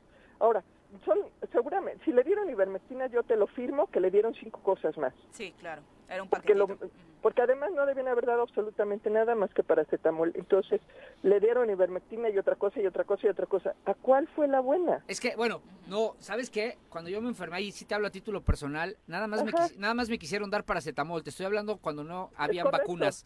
Y, Es se me, y me puse muy grave. Porque me, Sí, llevarme claro. por puro este, paracetamol. Es que no había nada que hacer, Paco. Te hubieras puesto igual de grave, hubieras tomado lo que hubieras tomado. No, Nada después- funciona. No, después me fui con un doctor que Ajá. nunca supe qué me inyectó, Imagínate. pero en tres días, pero lo que sí te debo decir es que en tres días yo de saturar tres días te hubieras- 84 estaba trotando ya, ¿eh? Te hubieras recuperado igual sin la inyección. No sé, doctora, yo sentí que No, me moría, sí, te lo sí, prometo. Paco. No, o sí. me- y me llevó Tania, me llevó Tania Valentina con su doctor, lo Pues he dicho imagínate, siempre. y no sabes qué te inyectó. No supe. El doctor, el doctor dijo que cuidaba mucho su fórmula. vitaminas. ¿Eh? Igual te inyectó vitaminas. Ah, O sea, sí, era parte del pero, tratamiento en las pompas. Era, pero, pero, pero en, pero en las pompas eso me dijo, es, es vitamina, pero estuve canalizado. Pero la vitamina no tiene ningún impacto en la enfermedad tampoco. Estuve, estuve, espera, termino pues, la experiencia personal, pero estuve canalizado una semana y ahí me metían tres inyecciones que yo no sabía que llevaban. Te doy mi palabra. pero lo que sí te puedo decir, lo que, te sentiste muy bien. Lo que sí te puedo decir es que de estar saturando 84 y de no poder caminar de aquí donde estoy a la puerta de la cabina eh, porque me asfixiaba, en tres días de las inyecciones yo estaba trotando. El asunto es que para que tú puedas de mente decir, primero tendrías que saber que te pusieron, porque es peligrosísimo que te inyecten algo que no sabes. Ningún médico te inyecta sin que sepas, pues. Sí, no, yo nomás le pregunté. Es médica. Sí. Y por otro lado, no había ningún medicamento, y sigue sin haber ningún medicamento que cure, ¿eh? No hay nada. No hay nada. Pero... Yo entiendo la desesperación y entiendo la preocupación, pero los resultados de las pruebas clínicas, los que nos dicen, es que hasta ahorita excepto los medicamentos que sacaron últimamente que los comentamos, pero que además son muy específicos para ciertos casos particulares. En realidad no hay ningún medicamento para COVID, ninguno, ningún antibiótico, ningún... ¿sí? Lo que se puede controlar, y eso sí lo hacen los médicos, es la inflamación, ¿sí? Cuando aparece. La inflamación de cerebro, la inflamación de corazón, etcétera. La crisis inflamatoria. Pero la infección como tal, no hay nada que hacer más que paracetamol. Pero doctora, a ver, yo soy, ahí sí te debo decir algo. Yo sí señalé a mi médico por haberme querido llevar con puro paracetamol.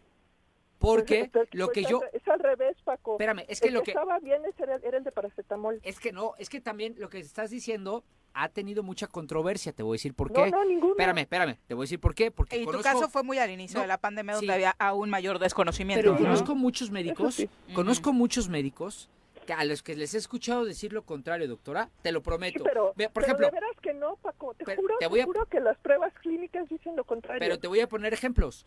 Apenas ayer estaba con mi compadre, él, él es muy gordito, es casi obeso, le da COVID y todos pensábamos que se moría porque pues, para como lo para como está, dijimos este no la va a librar. Y el, su doctor con quien, a quien también conozco, dijo que la clave fue empezar a tratarlo rápido. No recuerdo si le dieron ivermectrina, acitromicina o cuál de los tratamientos, pero no se murió. mencionar, acabas de mencionar los dos compuestos que la Organización Mundial de la Salud demostró desde hace más de un año que no sirven para COVID. Pues yo lo que te digo es que, él, es que el punto es que, Paco, es que tienes que creerme sí. que quede en la anécdota no hay manera de saber si tu compadre se hubiera quedado hubiera salido igual con o sin ivermectina. Claro, pero porque eso solamente se puede saber en un estudio clínico. Pero traía todos los elementos de, de, o sea, de, de comorbilidades. De la, del COVID. sí, pero no, pero no fue la ivermectina, fue su salud, su otras cosas, pero ni la ivermectina ni la citromicina. Por haberme querido llevar con puro paracetamol. Eso, es, ese, es el médico con el que debes confiar la próxima vez, ese es el bueno. No, no, ¿cómo crees, doctora? No, me, yo sé me voy a ir a las inyecciones que no sé. No, no, Paco, y, y, ojalá los que estén escuchando me crean, ¿sí? Ni la ivermectina, ni la citromicina, ni el factor de transferencia, ni las vitaminas ah, hacen absolutamente nada por el COVID. Otra que te voy a decir que también viví. Cuando nos contagiamos, evidentemente nuestro tema era la bebé, que tenía seis meses. Y una pediatra infectóloga, pediatra infectóloga de aquí de Cuernavaca, lo que le recetó a mi hija fue factor de transferencia. Exactamente, imagínate Paco, o sea, yo entiendo, yo entiendo la Pero son los doctores, a ver doctora, son los médicos. Si no podemos confiar en los médicos, ¿en quién confiamos? Qué grave que no podamos confiar en los médicos. Pero, pero, pero, a ver, oh, doctora, honestamente en este tema de salud, sí te tengo que hacer más caso a los médicos que a ti. No, no, no, discúlpame, pero yo no soy, yo no, yo nada más transmito los directivas. O sea, yo no hago los estudios clínicos. Yo lo que, yo lo que transmito son las directivas. Sí, y las directivas dicen que no se trata más que con paracetamol. Se monitorea la inflamación y en el caso de que haya inflamación, se atiende la inflamación, no la infección, la inflamación. ¿Sí? Y ninguna de las cosas que han mencionado atiende la inflamación, porque la otra cosa es que si te dan antiinflamatorios en mal momento, reduces tu sistema inmune y agravas la infección. Es un tema muy delicado y desgraciadamente no todos los médicos lo entienden, ¿eh? porque no por ser médico estás en la frontera del conocimiento. Y eso es cierto. en eso estoy Y valdría la pena eh, seguir retomando este tema, doctora, precisamente porque obviamente vamos a tener que convivir con este virus eh, un tiempo más y valdría la pena que nos quedara claro eh, los tratamientos idóneos a seguir. Claro, y de- desgraciadamente no hay tratamientos. Sí, el, el punto es que después de todo este tiempo no hay tratamientos contra la infección. Lo que sí hay tratamientos es contra la inflamación, pero eso solamente deben aplicarse cuando hay señales de inflamación. Sí, por ejemplo, cuando, cuando yo me enfermé de COVID, solo tomé paracetamol, nada más, pero sí me estuve monitoreando la inflamación. ¿sí? Los indicadores de inflamación con muestras de sangre. Todos los días iba a que me sacaran sangre. Y en el momento en que mis, mis indicadores hubieran roto cierta barrera, me hubieran tratado contra la inflamación. Pero como no rompieron la barrera, yo no tomé nada más que paracetamol y me curé.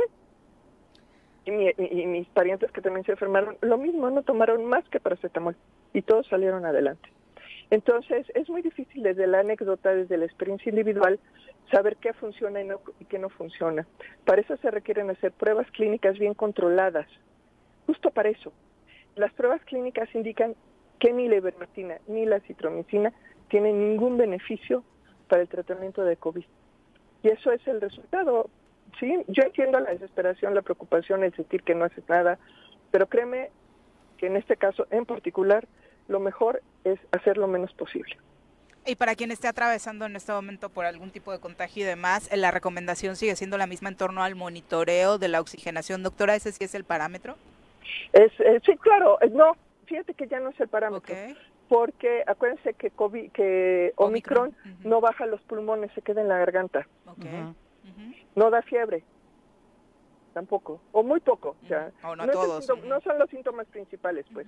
No es ni la pérdida de de oxigenación ni el, el- ni el, la, la fiebre. Los síntomas graves son los de la inflamación, por eso hay que monitorearse, sobre todo las personas que tengan eh, comorbilidades, tienen que irse por lo menos un día sí, un día no, a checar proteína C reactiva y este hay otro hay otra proteína, hay dos indicadores de inflamación y además coagulación.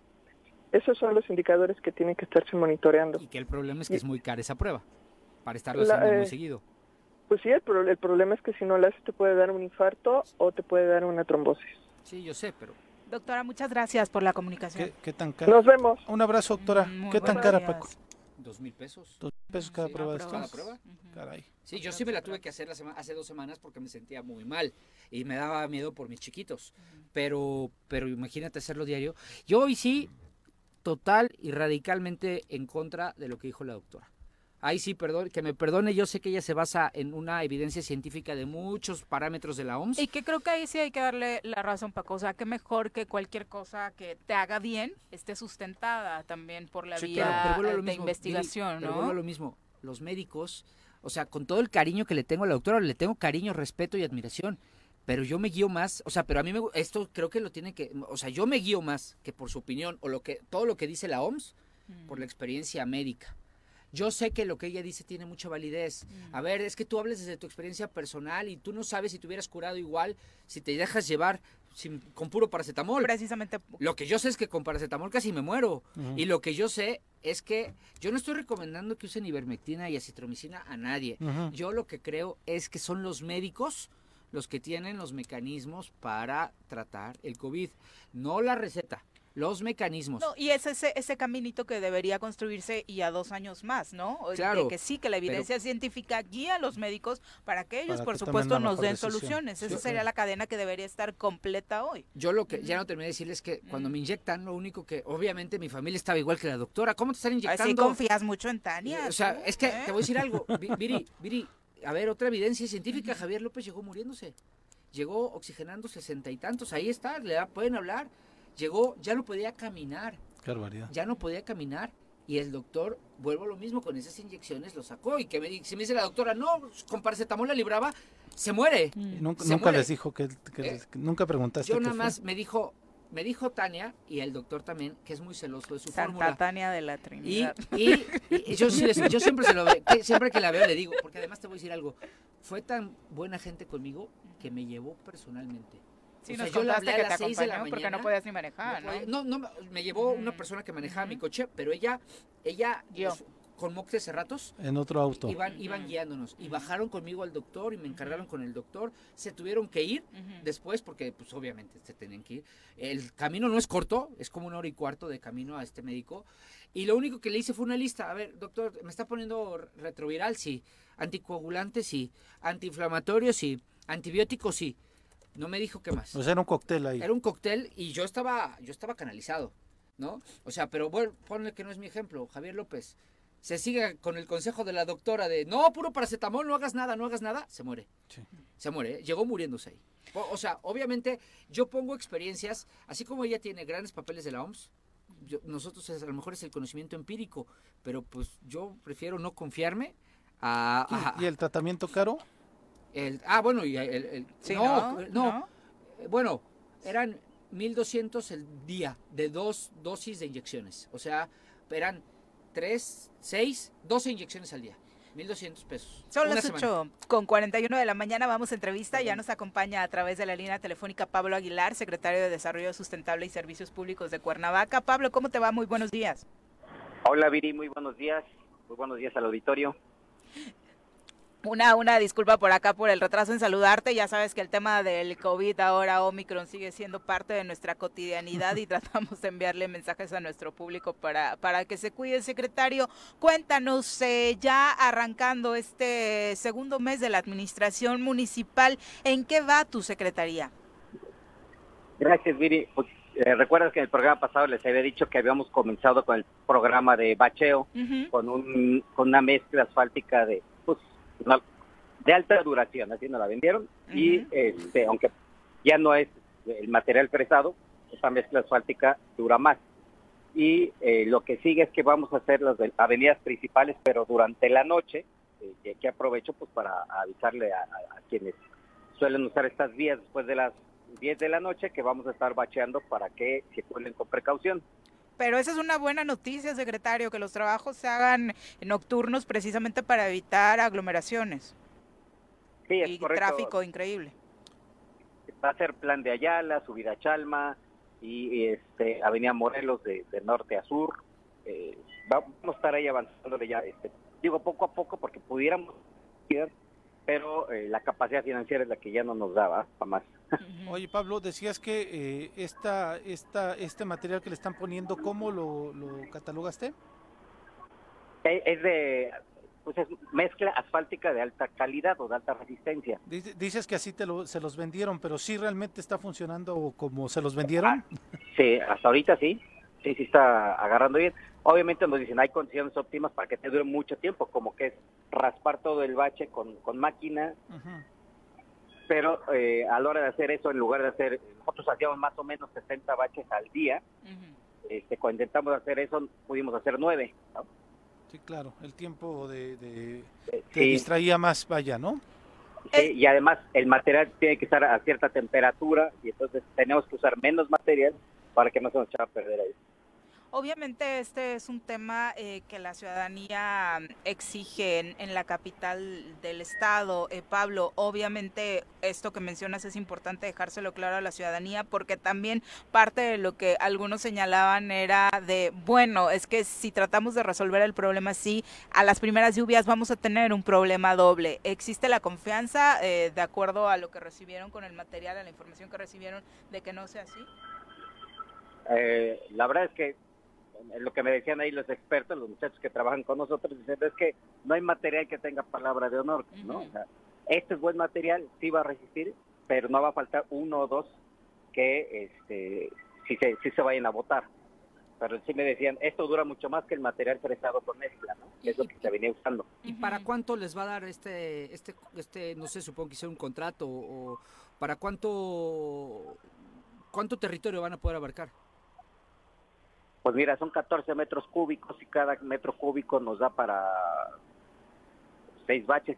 Es que es muy relativo esto, o sea, esta primera entrega, que fueron casi 200 este, metros cúbicos que compramos de material pesado, si alcanzamos a cubrir en distancia, eh, no sé, me decían entre plan de Ayala, no, plan de Ayala no, este, las internas, las zonas internas, fueron casi 900 baches que hemos tapado la distancia es más o menos de 60 kilómetros en avenidas, ¿no? Ah, es que a eso me refería más bien. Eh, ¿Qué colonias es lo que, o, cuántas colonias es para las que les va a dar eh, este, este, este material que, contrataron en primera instancia? Llegamos a 80 colonias de Cuernavaca, sí.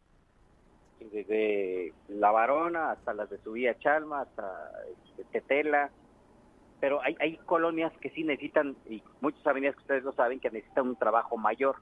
Eh, eh, estamos analizando el caso de Boulevard Juárez, ahí el, concreto base está roto en, muchos puntos, pero lo que le pongamos lo va a volver a votar. Eh, sin, sin, duda alguna, las nuevas colonias también son una preocupación, Pablo. ¿Ahí qué tipo de trabajo se implementará durante esta administración? Mira, tenemos los ejidos, que está el caso de Acapancinco o el caso de acá todo lo que está por Milpillas, hace falta mucha pavimentación. ahí lo que vamos a hacer es un tratamiento temporal. Hay unas gestiones de la regidora Patricia Torres de conseguir mucho material prestado para estas colonias y eso es lo que vamos a aprovechar. Digo, lamentablemente no dura mucho el material prestado, pero eh, sí le da otro tipo de eh, viabilidad a estas calles. Una mejor condición de la que tienen ahorita. Sí, sin lugar a dudas. Hablábamos hace un momento de que eh, la administración municipal está trabajando a partir de la creación de este Instituto de Planeación ya en proyectos a largo plazo, en donde me imagino que obviamente tu área está súper involucrada. Sí, va a haber ya unas, eh, como ha organizado José Luis, pero con, este, con otros especialistas sobre eh, estos temas de largo plazo. Es decir, este, pues, mi secretaria está participando proponiendo cosas que creo que necesitamos a largo plazo, como es el, nuevo rastro municipal, como es un nuevo panteón, eh, porque ya no hay eh, en Cuernavaca, este, este para incinerar una, este, sí, el incinerador pues para cuerpos que el municipio no tiene y entonces está recurriendo, estamos, la gente recurriendo a altos costos en otras empresas, este, eh, pues necesitamos el la reconstrucción casi de varias avenidas para no estar gastando el bacheo, ¿no? Como en este caso de eh, Boulevard Juárez, aunque eso va más por obras públicas. Y la rehabilitación de varios parques, eh, como el caso del Pilancón, que es este como terreno olvidado que está ahí arriba de Plaza Cuernavaca. Ahí se nace el agua, ahí tenemos todavía poblaciones de cangrejito barranqueño, que y queremos recuperarlo que hay que cuidar, por supuesto, sin duda. Pablo, pues muchas gracias. Entonces, recordarle a nuestro público el anuncio para que tomen precauciones. Así es que vamos a estar trabajando en avenidas principales después de las 10 de la noche en el bacheo, ¿no? para que circulen con precaución y estamos para servirles atendiendo los reportes también al 070 de bacheo y de alumbrado público. Perfecto. Muchas gracias. Buenos días. Están muy bien. Buen día. Igualmente, buenos días. Mucha chamba. Sí, sin duda, y, urge, por supuesto. Eh, saludos también para Virginia Colchado sobre el tema del el alcalde asesinado en Michoacán, dice lamentable, eh, tengan o no tengan seguridad, desafortunadamente, eh, pues han sido asesinados muchísimos alcaldes en el país. No, no es una cifra menor, por supuesto.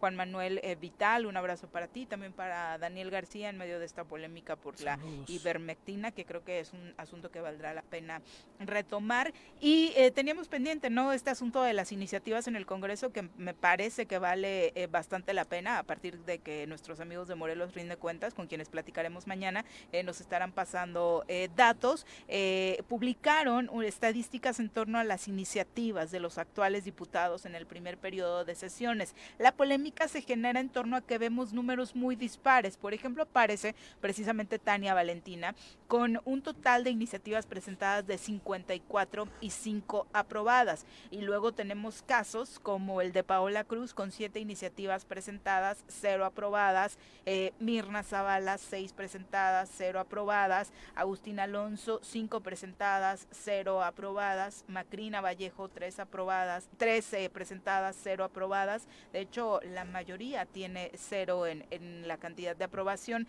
Estania quien tiene el mayor número de presentadas y de aprobadas, y después le siguen con una iniciativa aprobada, diputados, los dos diputados de Movimiento Ciudadano, Luzari Quevedo y Julio César Solís, así como Beto Sánchez, eh, también Eddie Margarita eh, Soriano de Morena y Verónica Rubio de Nueva Alianza. Y el otro que lleva más presentadas, ah, bueno, es Verónica Rubio y después sigue Eliasí Polanco, ¿no? Lo que pasa es que se ha hecho, a ver, ayer yo lo, lo platicaba con Robert y se dio ahí una discusión interesante en un chat en el que estoy sobre este tema.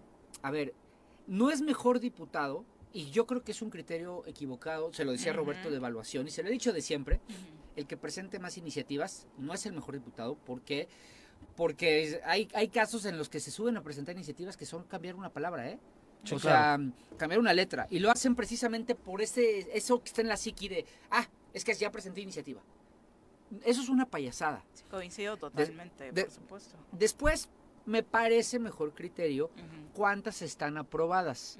¿Por qué? Porque creo que eso es lo que te hace valer el realmente el trabajo legislativo. O sea, no es, no es mis solamente presentarlo. Mis asesores pueden preparar cinco para cada sesión, ¿no? Eh, que debe ser el promedio que trae Tania, porque para lo que han sesionado y las que llevan, debe ser cinco por sesión. Eh, pero eso no es suficiente. Ok, ¿cuántas te aprueban? Ya te implicó cabildeo y convencimiento de que lo hiciste y convenciste a tus pares de que es una buena iniciativa para que se... Pero viene la tercera, que me parece que es el mejor criterio. ¿Cuántas se aplican? ¿Por qué? Porque, a ver, si te aprueban una iniciativa en el que, ah, pues es que le cambiamos de, ah, es que esta iniciativa que cambié traía todavía salarios mínimos y lo cambiamos a UMAS. Ah, está chingón, pero pues, ¿qué?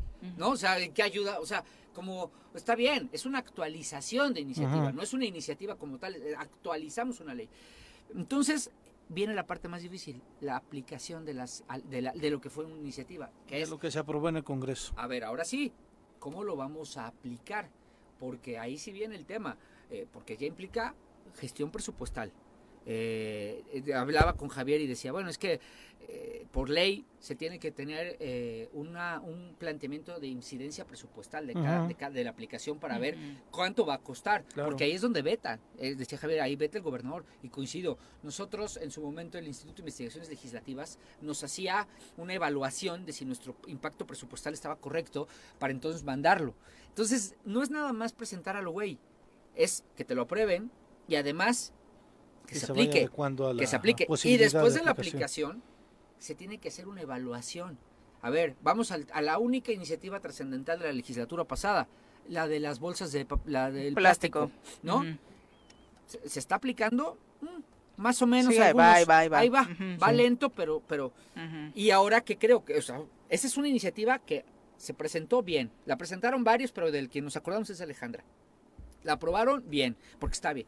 Se empezó su implementación muy lento. Recién. Muy lento, porque recién se está empezando a, aplicar y le dieron un margen a, las, a, los, a los, centros comerciales y a las empresas. Ahora tendrá que venir una evaluación de esa ley. Aun cuando Alejandra ya no sea diputada y todos los que lo hayan presentado. ¿Por qué? Porque tenemos que evaluar si efectivamente se disminuyó el uso de plástico eh, en, la, en la sociedad, ¿no? O, si fue nada más eh, así para taparle el ojo al macho, o si nada más lo están haciendo algunos centros comerciales, pero lo que hicieron fue, ahora ya no te la regalo, pero sí te la vendo, pero sigo dando. Ah, en, en Merpol te la ven, se sigue midiendo, nada más lo, me encareció porque ahora pago un peso o dos por la bolsa.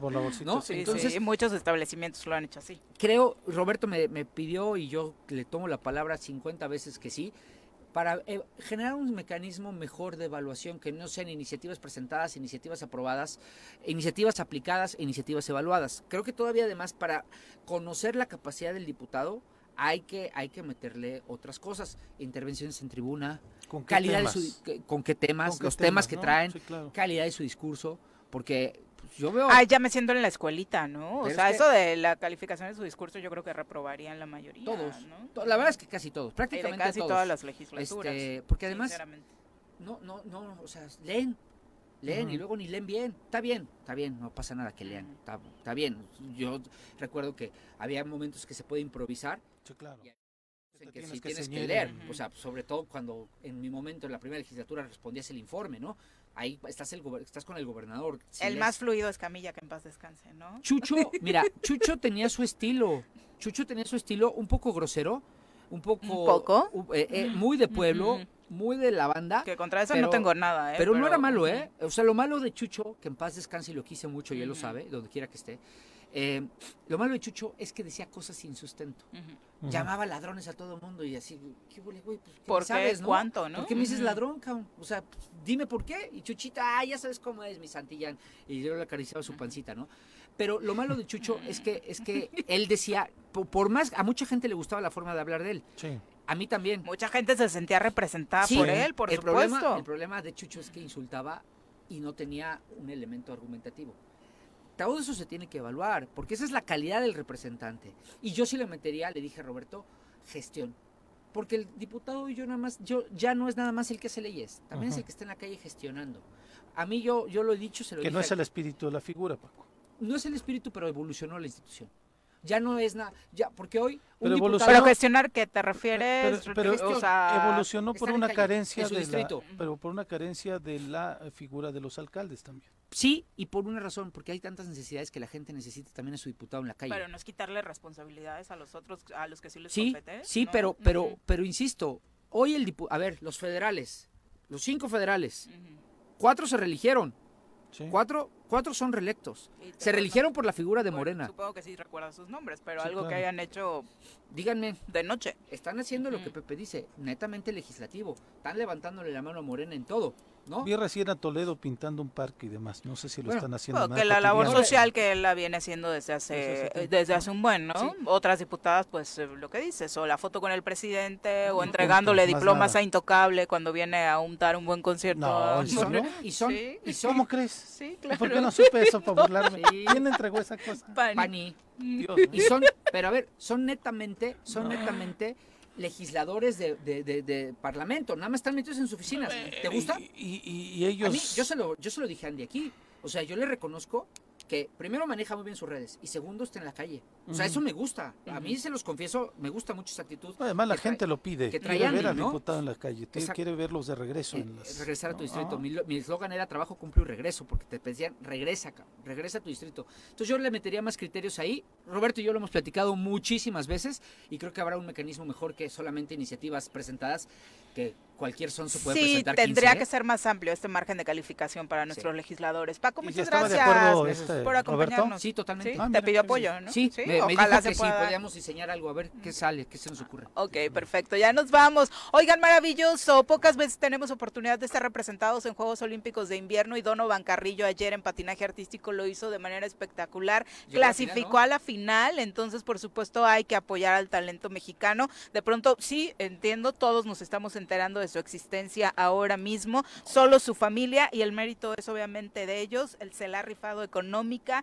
y emocionalmente para que este joven llegue hasta donde ha llegado ahora, pase lo que pase en la final, pero además no es un pase lo que pase pensando de manera pesimista, tiene toda la calidad, por supuesto, para seguir consiguiendo cosas importantes. Desde hace, años yo lo seguía porque en su rutina se utilizaba, que fue cuando se dio viral el eh, rolas de Juan Gabriel y, demás, y el traje, ¿no? ya, fue la final, o sea, ya va a ser la final, Ay, ayer con un muy, muy buen puntaje, ¿no? 79.9, bueno. así que a darle seguimiento a la participación de los mexicanos, de, este mexicano ahora. Muchas gracias por acompañarnos, que tengan excelente día.